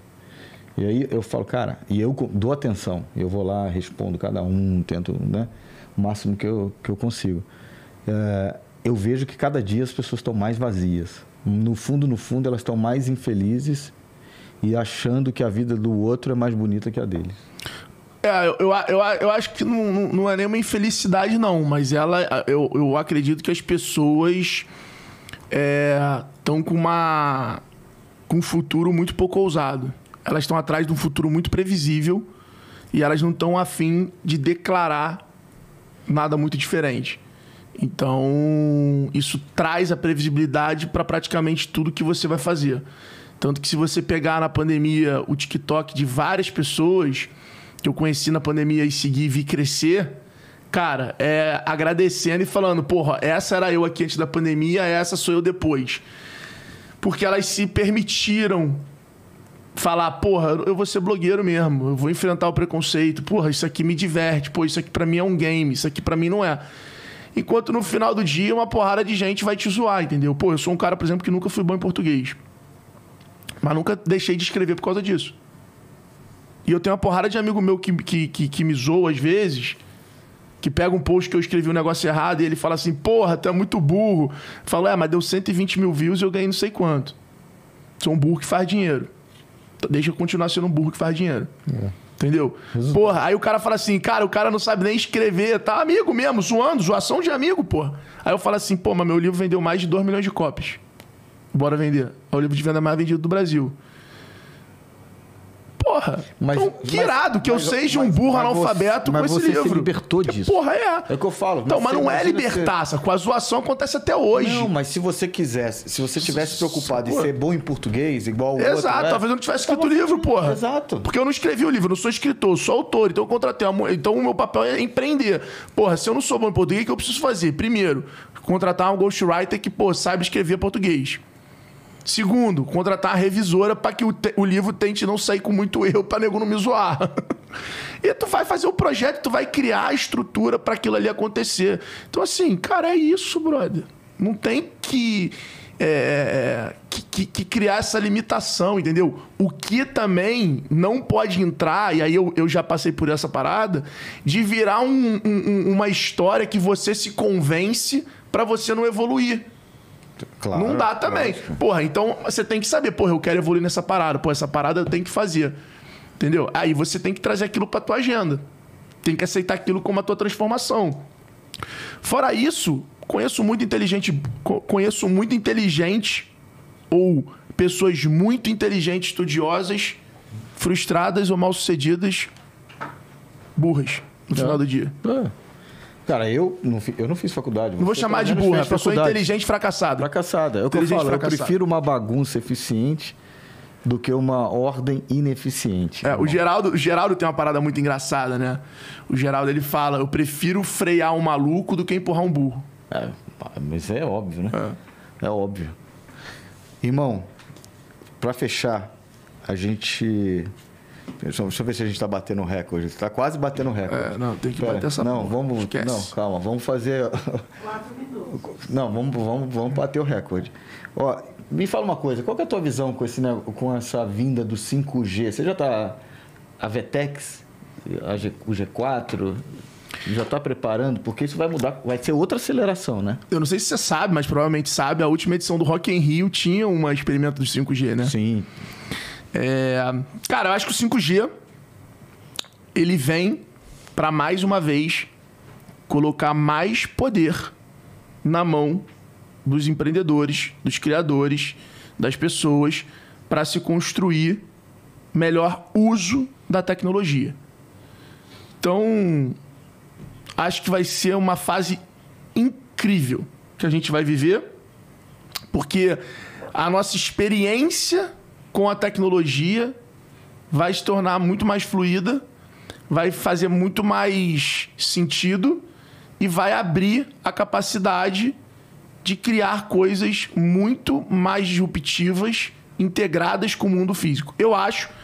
Aí, é, porra, é foda falar essas porra, porque depois ou tu acerta ou tu erra feio. Não, mas vamos falar que é essa. Mas eu não tenho medo de errar, não. Então, o grande feito do 5G, ou o primeiro grande foco, vai ser a integração do mundo offline com online.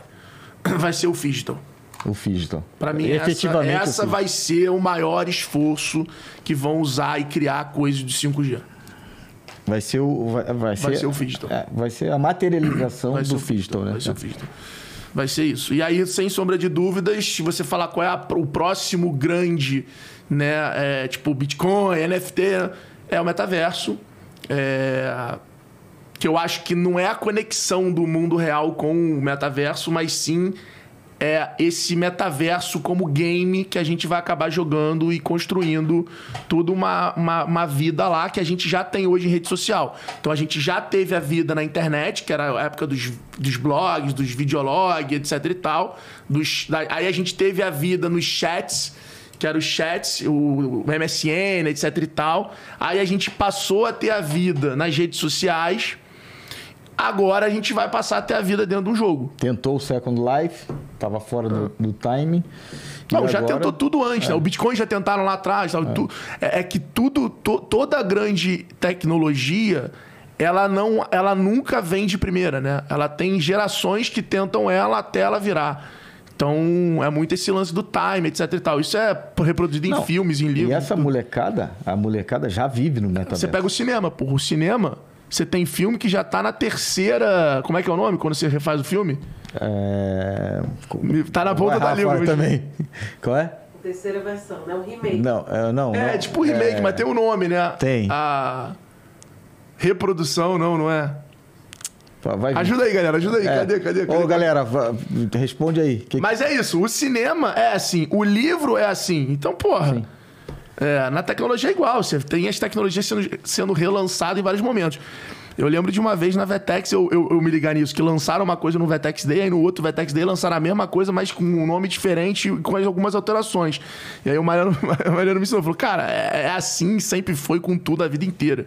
Então, O, o, o- Você imagina. Eu fico vendo. A minha filha, por exemplo, tem 8 anos de idade. Ela joga o dia inteiro aquele negócio daquele Roblox. Que ela vive ali dentro. Ela tem a moeda ali dentro, ela compra a roupa ali dentro, ela compra a casa, ela compra o carro, ela compra tudo. Já vive, ela já tá lá dentro. É, Cara, é, pra gente, eu acho que vai ser mais fácil. Mas pra geração dos nossos pais se adaptar a isso vai ser. vai ser cara, eu, complicado. eu acho que vai ser. Mas vai ser Falaram o divertido. Falaram já? Não. O que, que é? Edição. Edição? Não, não é edição, não é edição, não é edição. É... Agora, porra, com Matrix tá rolando, porque não é meio que uma continuação, né? Esse Matrix é meio que uma refilmagem e É tal. um reload, mas é. É, eu esqueci Pô, o nome. É, cara, olha que louco, né? Eu escuto muita galera falar assim: ah. Vou dar dois exemplos aqui que eu acho que vai servir pra uma galera que tá ouvindo a gente ou que vai ouvir depois. Deve ter acontecido contigo já. A gente é muito conectado. Eu tenho prazer nessa porra aqui, sabe? Eu também. Eu adoro te responder caixinha de pergunta. Eu adoro olhar as mensagens que as pessoas me mandam. Eu realmente me gera felicidade, me gera sentimento isso. E pra que, que a gente vive? Pra que, que você come? Pra sentir prazer. Pra se alimentar, mas você come muitas vezes, às vezes mais, ou Serotonina, determinada. Você paga serotonina. cara pra isso. É. Por que, que você malha? Pra assim, ter algum sentimento. Pra aquilo ali gerar alguma coisa no teu corpo Sensação. essas sensações tem pessoas que vivem com curtidas em foto, com mensagens que recebe, com likes, com coisas. Então, se a gente vive na vida real para conseguir criar e viver essas sensações que são maravilhosas, como o próprio prazer, se estão fazendo isso hoje já através da rede social, se fazem isso através já é, do metaverso, cara, por que, que a gente considera que é errado e a gente tem a mania de falar tá deixando de viver? Lógico que não. É, que, cara, essa parada é um gente- negócio, cara, que uma vez eu tive uma. Uma, uma vez eu tava com o TG, a gente tava na situação, ele virou assim, pô, larga o telefone, tu fica. Ele tem essa mania, ele- tu fica nessa merda. Eu falei, pô, se aqui tiver mais legal, eu juro que eu largo. Mas aqui onde eu tô tá mais legal. Responder caixinha de pergunta tá mais legal do que esse assunto que vocês estão falando aí. Aí ficou aquele clima de cu, né? Todo mundo me olhando, porque eu falei assim, pô, a hora que tiver mais legal. Mas é isso, porque a vida não é a busca por sentimento o tempo todo. É. Você não ama, por causa- você não conhece alguém. Tudo é no final do dia prazer, sentimento, que prazer é um sentimento. Cara, criaram maneiras de ter sentimento com essa parada. E o metaverso eu acho que vai ser um pouco isso. Então eu acho que quando a gente estiver, seja no metaverso, a tua filha, ela ter mais prazer de se arrumar no avatar dela do que se arrumar na vida real, cara, É porque realmente ela não tá deixando de viver nada. Não, não, e eu não Sabe? tenho esse preconceito. Porque Todo senão mundo fala, você "Ah, que não faz você kite, vão deixa falar, pô, tu tá muito." deixando de viver, irmão. É pô, lógico, você não tá fazendo kite, tal, tal, tal. E não é. É igual eu ouvi de muita gente quando eu tava deixando de sair pra trabalhar. Ou que eu tava lá, porra, dando palestra no interior e tava todo mundo em Angra torando pau. E eu falava assim: você tá deixando de viver. Porra, não era, porque aquilo ali me dava um prazer. Me gerava um prazer. Se a festa me, de- me geraria mais ou menos, ou eu deixei de estar no momento, é outra coisa. Mas, porra, eu só quis fazer aquilo ali porque é diferente de eu, porra, eu tenho que palestrar porque eu vou ter que pagar minhas contas. Isso sim. Agora, a partir do momento que você tá tomando a decisão, a tua filha tá tomando a decisão de deixar de sair pra poder estar ali no joguinho, de deixar de comprar um vestido pra comprar um sapato no joguinho, cara, é porque realmente aquilo ali gera algum sentimento nela. É, Agora, tô falando do lado racional. Aí tem o lado psicológico que é foda. Que aí é, é o que tu falou, é a vulnerabilidade, a parada virar um vício, é- aí, aí é diferente. Não, mas tudo pode fazer. Tudo em excesso faz mal também. É que Você falou, se eu fizer, eu fizer só kite na minha vida, eu vou deixar de fazer outras coisas que eu preciso fazer e cumprir meus compromissos. Então, obviamente, precisa ter um, um equilíbrio. Mas não significa que você está vivendo no mundo virtual é algo que vai te fazer mal. Tanto que eu, eu sou um cara que, cara, tenho a cabeça muito aberta e debato muito isso com as outras pessoas, porque minha filha é uma, é uma menina que tem oito anos, mas que está dentro do mundo digital desde que nasceu. E eu não sou aquele cara, ah, não, sai do iPad, sai. Não, óbvio que não. Agora ela tem que cumprir com a responsabilidade dela. É, Cara, eu acho que é criar bons hábitos. Criar uma boa rotina. O que não dá é você ficar no telefone sem conhecer uma parada. É. Você nunca fez um esporte, você não sabe o sentimento a- a- que aquilo ali te gera, a sensação que aquilo ali te gera, e aí tu fica preso. Então acho que no final acaba sendo o quê? Treinar. Eu acho que a vida, na verdade, é um eterno treino. É. Não, e eu, eu sempre brinquei. A minha vida, ela é movida por sensações. É o que você está falando. Então, tudo Aí, que... por isso que a experiência ficou tão grande, né? Exato. Palavra, experiência. tudo que me provoca uma sensação positiva e eu aprendi a administrar isso dentro do meu corpo. Quando- eh, eu vendi a agência, depois eu passei a prestar atenção muito nas respostas que meu corpo me dava em cada momento da minha vida. Então, e a sensação que aquilo me causava, porque muitas vezes eu estava fazendo alguma coisa que eu achava que era bacana, só que estava me causando uma sensação ruim. Então, hoje eu me coloco nas situações em que eu eu receba os melhores estímulos possíveis. E sempre quando eu tenho que superar esses momentos, de estar em algum momento em que não me faça bem, ou que eu esteja subindo a régua, eu me recompenso Ó, depois. vou falar um negócio pro pessoal, porque minha vida é quase pública, então não tenho problema de falar. A sensação mais impressionante que eu já tive na vida foi minha mãe no lançamento do meu livro. O reconhecimento no olhar. A pessoa não precisa nem falar, você já sabe que a pessoa tá. Foi no Vetex Day. Mas. Quer ver uma coisa que você. Falando da tua mãe, a minha mãe tá falando aqui, ó. Muitas pessoas assistindo. A entrevista tá ótima, mas vocês estão falando muito palavrão. É que eu sou Porra, carioca, mãe. avisa Porra, mãe, a gente tem licença poética, Poética, pra falar palavrão. carioca, Ó, o, o- o- uma coisa que acontece, né? Você passou por isso. Cara, a sensação de ganhar o primeiro milhão ela é maior do que qualquer outra sensação financeira. É. Depois. Eu brincava que é o seguinte: é a carta do vai tomar no cu. Desculpa, mãe. De novo, mais uma palavra. Cara, a Mas é- sensação, o sentimento de é muito maior do que depois fazer 10, por exemplo. É. É romper, né? É cara? muito maior, é muito maior. É diferente. Porque depois você já vai se acostumando, aí tu já vai fazendo as coisas, e aí, porra, a coisa vai acontecendo. Mas quando você rompe a barreira ali, quando você. Cara, é muito diferente.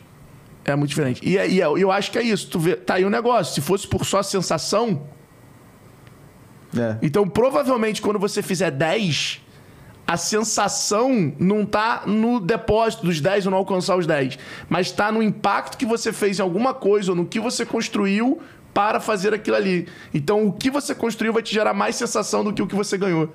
Só que o do 1, meu irmão, É. Fale o que falar, a Fale. sensação tá no 1. é. Você pode ter construído um negócio irado, mas a sensação vem quando tu tangibiliza ela. Depois, aí eu falo por mim, por alguns amigos que a gente troca muito essa ideia. Cara, sempre vem uma depressão e aí. É, vem, cara. Vem uma depressãozinha que tu vê que o dinheiro não tem É. todo aquele poder, que a tua cabeça ela não tá tão ligada. é, e Não era- aí. não era tudo isso. Não era tudo isso que você imaginava, e aí você depois.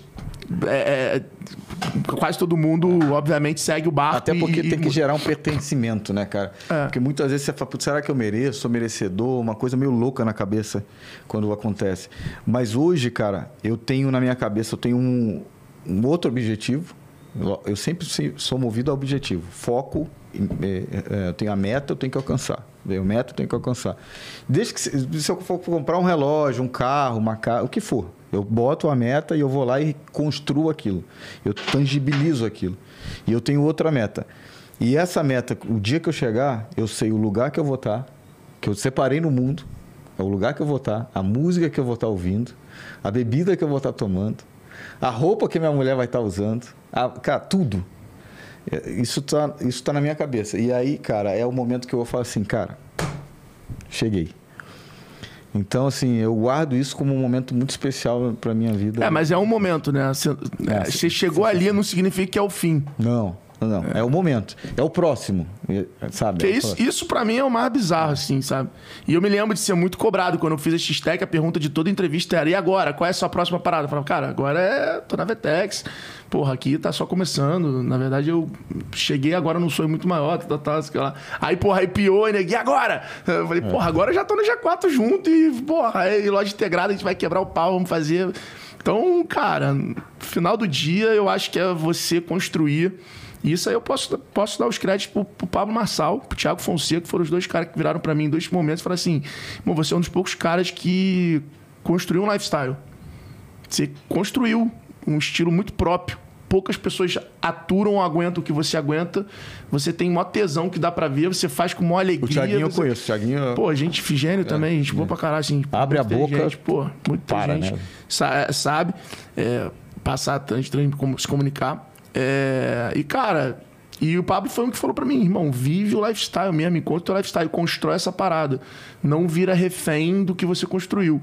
Ele foi um dos caras que bateu nisso, bateu, bateu, bateu, bateu, bateu.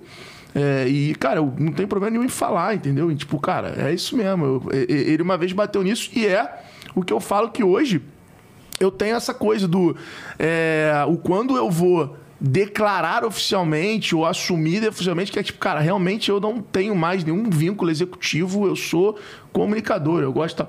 E é uma coisa que eu acho que eu tô no processo que vai acontecer, sacou? E tem que estar bem com aquilo e, e também se não acontecer, ok.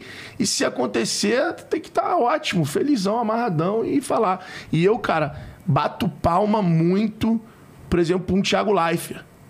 Fez isso. É verdade. É um puta exemplo. Que todo mundo aí deve conhecer, obviamente. Claro. Sacou? Tá que- passando um momento difícil agora. E que óbvio, mas que vem. que- É que mostra que não tá na grana. É que mostra que não é o contato, não é o network, não é o acesso. É muito mais o você ter o tesão de fazer aquilo que você tá fazendo. Não, não é, cara. Pode ter certeza, sim. Se for conversar com 100 pessoas, as 100 vão falar a mesma coisa. E não é que dinheiro é ruim, não, e não ajuda. Não, Não. ajuda sim, muito. É, na verdade, o dinheiro te traz dignidade. Mas o dinheiro é uma ferramenta, é você tem que usar ela. E aí você pode usar de várias maneiras diferentes. É, Você tem que usar da maneira que funciona pra você. Mas é muito mais importante o que você realiza, né? O que você está realizando, não o dinheiro que você está acumulando. Porque também. Não, e se, te der, e se te der tesão comprar um negócio da Gucci, comprar um negócio caro, uma bolsa, cara, vai lá e compra. Se Óbvio. aquilo ali vai virar energia pra te construir, se aquilo ali vai te realizar, caraca, ok, vai lá e faz. Se a tua realização é morar numa casa pequena e ter uma Ferrari, vai lá e faz. É, não tem problema. Se a tua realização é primeiro ter um carro do que uma casa, só, cara, só tenha essa relação clara com você, entendeu? É isso aí. Só, só, só esteja comprometido. E principalmente na hora de construir uma família, etc e tal, entenda de ter funcionários, entenda tudo que você está colocando em jogo. É. Essa responsabilidade só que eu acho. Você não pode querer ser um empresário e ter funcionário e não pensar nisso. Que no final do dia você tem responsabilidade. É, é só isso. Exatamente. Mas é o que você falou. Eu sempre construí tudo fora. Eu não, eu não fiz faculdade. Você fez. Pelo, pelo menos fez faculdade. Eu não- também não me considero inteligente. Na verdade, cara, eu me dediquei aos objetivos que eu tinha que alcançar. E principalmente quando eu montei a agência, que foi a Limonada, que começou a Limonada e virou a D Dialeto, é, eu fiquei sozinho, porque todo mundo me achava um débil mental, um maluco. A família da minha ex-mulher praticamente falou para ela que ela tinha que me abandonar porque eu era um doido. E, cara, aí a gente separou, eu fui morar num flat também, no, no Mercury, desse tamanhozinho, na época eu fumava. E aí eu sentava no mesmo lugar do sofá, eu trabalhava quase 24 horas por dia, fumando ali, trabalhava, trabalhava, trabalhava. Até porque o escritório era lá na Zona Norte e eu ia de vez em quando. E porque a gente estava fudido, eu tinha vergonha de ir no escritório, porque eu falava, caraca, será que eu vou conseguir pagar o salário dessa turma mês que vem? No meio do caminho tomei um calote de um cliente, quase me. Cara, me, me, fiquei devendo a todos os bancos. E no final, depois de seis meses, a gente conseguiu sair das, das dívidas. Aí ganhei a conta da Marisa, da Saraiva, e fui, fomos ganhando uma conta atrás da outra. Depois veio o Léo, e foi o Felipe. E aí, cara, a gente cresceu e virou uma agência gigante. Então você vê. Por quê? Agora, se eu tivesse desistido ali, naqueles momentos difíceis, que eu não tinha dinheiro nem para comprar comida para o meu filho, eu estaria frustrado. Então, assim, eu acho que se você coloca o objetivo, a meta e você é resiliente, você consegue conquistar o que você quiser, cara. Agora, você tem que ser flexível. Você tem que tomar porrada e aguentar. Tomar porrada e aguentar e levantar. Isso, isso aí vai ser, né? Isso aí eu acho, cara, que é igual fazer dieta. A galera já escuta, a galera sabe. O problema é isso, é repetir várias vezes e trazer pro teu hábito. É. Né? Não adianta você falar, puta, aguenta porrada, aguenta porrada. Aí você vai lá no teu dia a dia e não aguenta porrada. E óbvio que tentar enxergar de aguentar porrada do teu jeito, sacou? É isso. Qual é o teu jeito? O que, que você prefere? É isso. É, é isso aí. Cara, a gente tem. Batemos o recorde, hein? Boa, agora já pode finalizar. Já estamos. É, praticamente 10 horas da noite. Já tô vendo aqui até que como eu jantar, senão eu vou ficar sem jantar, sem comida. Ah, a gente dá um jeito. Isso aí a gente dá um jeito aqui depois, né, né Rafa? Ó, a gente tá chegando no final e a gente tem uma pergunta típica aqui do programa que é o que te deixa afoito? E afoito tem o lado do ansioso, mas tem um lado que é o lado aqui positivo, que é, inclusive o que a gente diz é que são pessoas afo... só vem aqui quem move o Brasil para frente, tá? Então você já é um cara que move o Brasil para frente, afoitos para, para mudar o Brasil. Então são as pessoas destemidas, que têm coragem. O que te deixa afoito? Cara, o, o que me deixa afoito é a quantidade de história incrível do Brasil e a criatividade do brasileiro. O brasileiro é um, é um dos, po- dos povos mais incríveis do mundo. É, se a gente está falando que hoje, nas empresas, globalmente, soft skill é uma das coisas mais valorizadas do ser humano. Não existe povo com mais soft skill do que o brasileiro. Então, a gente tem que perder o espírito vira-lata, saber olhar para esse lado que a gente tem incrível e tirar o melhor dele, porque o Brasil, se fosse uma empresa, é, era só mudar alguns gestores, que era uma puta empresa. E toda empresa tem os seus maus gestores. Então, assim, é, não tem o que fazer. Aí, o que a gente tem que fazer como empresa é construir uma cultura. E é isso. E é desafio, é desafio para qualquer empresa, para a Amazon, para o Google, para o Facebook. Então a gente tem que olhar para o Brasil como um, um universo de oportunidades, uma companhia que, obviamente, tem lá seus, seus desafios, como todas elas, e como todos nós temos na nossa vida. Acho que é isso. Acho que criatividade, a criatividade do povo brasileiro, é, a diversidade que a gente tem, essa capilaridade gigante, como a Dib diz, o Brasil dos 10 Brasis, cara, para mim isso aí é o que me deixa afoito. É, eu sou completamente comprometido em transformar o Brasil. Sou muito honrado quando o Sebrae me contrata para as palestras lá no fim do mundo, que eu não fa- eu faço questão até hoje de viabilizar e de poder estar nelas para poder honrar o que lá atrás me deram oportunidade e hoje também continuar levando a mensagem com a mesma intensidade, porque é isso que me fez chegar até aqui, não é isso que vai me fazer chegar até o próximo nível, mas eu acho que é ter a gratidão de do mesmo Alfredo, que foi até lá, o interior, fazer uma apresentação, também o mesmo Alfredo de hoje lá, e talvez esse Alfredo chegue lá e as pessoas nem sabem que é ele, nem sabem o que é IPO, nem sabem o que é Vetex. E não é por falta de conhecimento, não, é por outra prioridade. Sim. Não é ruim ou bom, é por outra prioridade. Então, cara, porra. é, Mas eu, pela, pela instituição Sebrae, tem um puta orgulho, puta prazer de falar, não, não, vou tentar viabilizar a agenda aqui, vamos tentar. E aí é o que eu te falei, vira um jogo de agenda, um jogo de prioridade. É... E, é, e é esse comprometimento com o Brasil, entendeu? Mas eu acho que é isso. Acho que o que me deixa afoito desse, desse lado que você falou de mudar o Brasil é a criatividade do brasileiro. Acho que isso é muito impressionante. Você, você conhece a história do vestido azul? Não. É uma história antiga que. E aí eu vejo o G4, vejo você, vejo o Thales, vejo o Nardon e outras iniciativas como o Vestido Azul, que é um caixeiro viajante, ele chega numa, numa cidade e a cidade muito é, mal cuidada, muito suja, as pessoas é, relaxadas.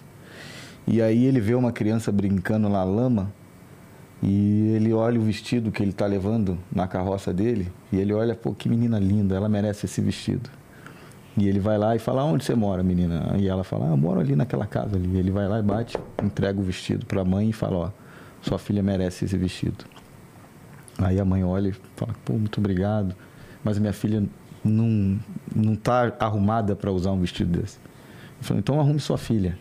E aí a mãe vai lá e dá banho na filha, escova a filha e coloca o vestido azul. Quando o pai chega do trabalho, olha e vê a filha linda, bem vestida, com o vestido azul penteado e fala, pô, minha filha não merece uma casa como essa, eu vou reformar. E aí reforma a casa. Aí o vizinho olha a casa dele reformada e fala, se ele pode ter uma casa dessa, eu também posso. E reforma a casa e com isso muda a cidade. Então o que eu vejo é a gente precisa de iniciativas como o G4, precisa de caras como você. É, não é a o gente não, né, cara? Acho que André Street, Mariano, Exato, Geraldo, todos, Mariano. Fabrício Bloise, é, Da- Thiago Dalvi, é, porra, Vitor e Arthur Lazarte. A gente tá vivendo, talvez, on... A maior geração porra, de pessoas, atletas, gamers, é, produtores de conteúdo, youtubers. O Brasil, em quase todos os segmentos profissionais, tem uma empresa no topo do mundo. Isso. Então, cara, não existe. gente, eu acho que a gente já deixou de ser o país do futuro, a gente já deixou de ser vira-lata. É só uma questão de tempo, porque tudo demanda tempo. E cla- claro, cada dia mais rápido, mas eu acho que a gente está sendo preparado para isso. E a gente, nossa geração ainda vai se orgulhar muito, ainda mais de ser brasileiro. Eu acho, eu acho. Eu concordo. Eu sou, sou desse time aí. E estou muito feliz de estar envolvido numa iniciativa que está ganhando capilaridade, força, alcance, para poder realmente estar fazendo parte como ferramenta dessa mudança e desse Brasil que a gente vai, vai se orgulhar muito, como sempre se orgulhou, né? Como sempre se orgulhou. Como sempre. Como sempre. Se olhar para trás, a gente é muito abençoado. Muito abençoado, tá louco? É, isso aí. Deus é brasileiro. É só ver como é que o, o o Brasil saiu do Covid, apesar de todo mundo achar que foi um absurdo e tal, não sei o que lá, que bababá, cara. O gringo olha pra gente e aplaude. Exatamente. Isso com todos os problemas e desafios que a gente tem de conflito de interesse, etc e tal. Político, gestão, Então, tudo. Cara, É isso aí. Cara, pô, a gente bateu o recorde, chegando no final, prazerzaço. Vou te falar uma coisa, eu ficaria mais uma hora aqui batendo papo com você. eu vou, eu vou terminar falando a frase que o Mário me ensinou e ele repete, que foi o que você falou no início. Acho que para todo mundo que está assistindo a gente, é a mensagem final da minha palestra, é a mensagem final que hoje em dia, como eu falei, eu reverbero e que eu aprendi com ele, é que a gente precisa desenvolver uma paixão pelo nosso futuro muito maior do que o orgulho pelo nosso passado. Boa. Então, cara, que a gente realmente crie, projete, declare um futuro incrível, não saiba como vai chegar lá e use o presente como ferramenta, construindo as possibilidades para ele se tornar uma realidade e que a gente sempre, quando, quando vá alcançando essas etapas, seja apaixonado pela frente muito mais do que tem orgulho do nosso passado. Então, hoje em dia nas minhas palestras, na parte da bio, quando me apresento, eu falo assim, cara, fala e que toma. E o Mariano fala isso pra mim, né? Ele fala: o grande líder ele tem que ser admirado pelo que ele declarou e não pelo que ele já fez. Você não pode jamais usar o que você já fez para poder fazer as pessoas te respeitarem ou admirarem. E desde que ele falou isso, eu nunca mais comecei uma palestra falando o que eu fiz até ali. Eu deixei com que as pessoas. Porque você usava isso para as pessoas quererem ficar assim na tua palestra, uau! Nossa, então você já começava a palestra ancorando a autoridade. É. E depois desse dia, eu nunca mais usei o meu passado para começar uma oportunidade de falar no evento. Então, eu acho que é talvez exercitar isso em pequenas coisas na vida, desde conhecer alguém que você às vezes né, fala, você trabalha com o quê? Ah, sócio da Vetex. Você trabalha com o quê? Pô, eu trabalho com e-commerce, tecnologia e tal. Pô, que legal. Ah, porra, eu tenho. Então você vai Você alinhou. você vai, Você você vai colocou. evitar, você vai falar o que, cara, hoje eu trabalho num negócio que a gente está querendo internacionalizar o e-commerce. tá? Então, o que te move, o movimento que você representa, eu acho que isso vai alimentar muito mais as resiliências do que o seu ego, do que você já conquistou. Muito bom. Galera, infelizmente, mas felizmente a gente teve o Alfredo aqui, infelizmente a gente está chegando no final e eu declaro que esse podcast vai mudar a sua vida no futuro. Então você tem que compartilhar, seguir e ajudar com que o Afoitos seja maior do que ele é. Então eu declaro que esse podcast vai mudar o seu futuro. E muito obrigado pela audiência. Alfredo, muito obrigado por ter vindo, cara. Tamo junto. Tamo junto sempre. No que você precisar da gente aqui, tamo junto, viu? E Quem curtiu, ó, lá no Instagram, marca a gente lá, arroba aí. Alfredo Soares, arroba Sérgio, Sérgio Lima, né? Lima, Sérgio Lima. Sérgio Lima, E Afoitos Afoitos. também, podcast. Marca lá, tira um print aí, tira uma foto, pega o trecho que você mais gostou, pra gente poder caprichar nos cortes aí. Isso aí. Tamo junto, Isso bora aí. vender. É isso. Alô. Vamos para as férias. Isso aí. Boas férias, Valeu. meu irmão. Eu vou ficar admirando suas férias, porque eu vou tirar só mais para frente, que eu tenho muito trabalho ainda. Minhas férias só no carnaval. Então, galera, a gente vai Tamo se encontrar junto. por aqui. Um grande abraço, boa noite, bom final de semana e afoitos!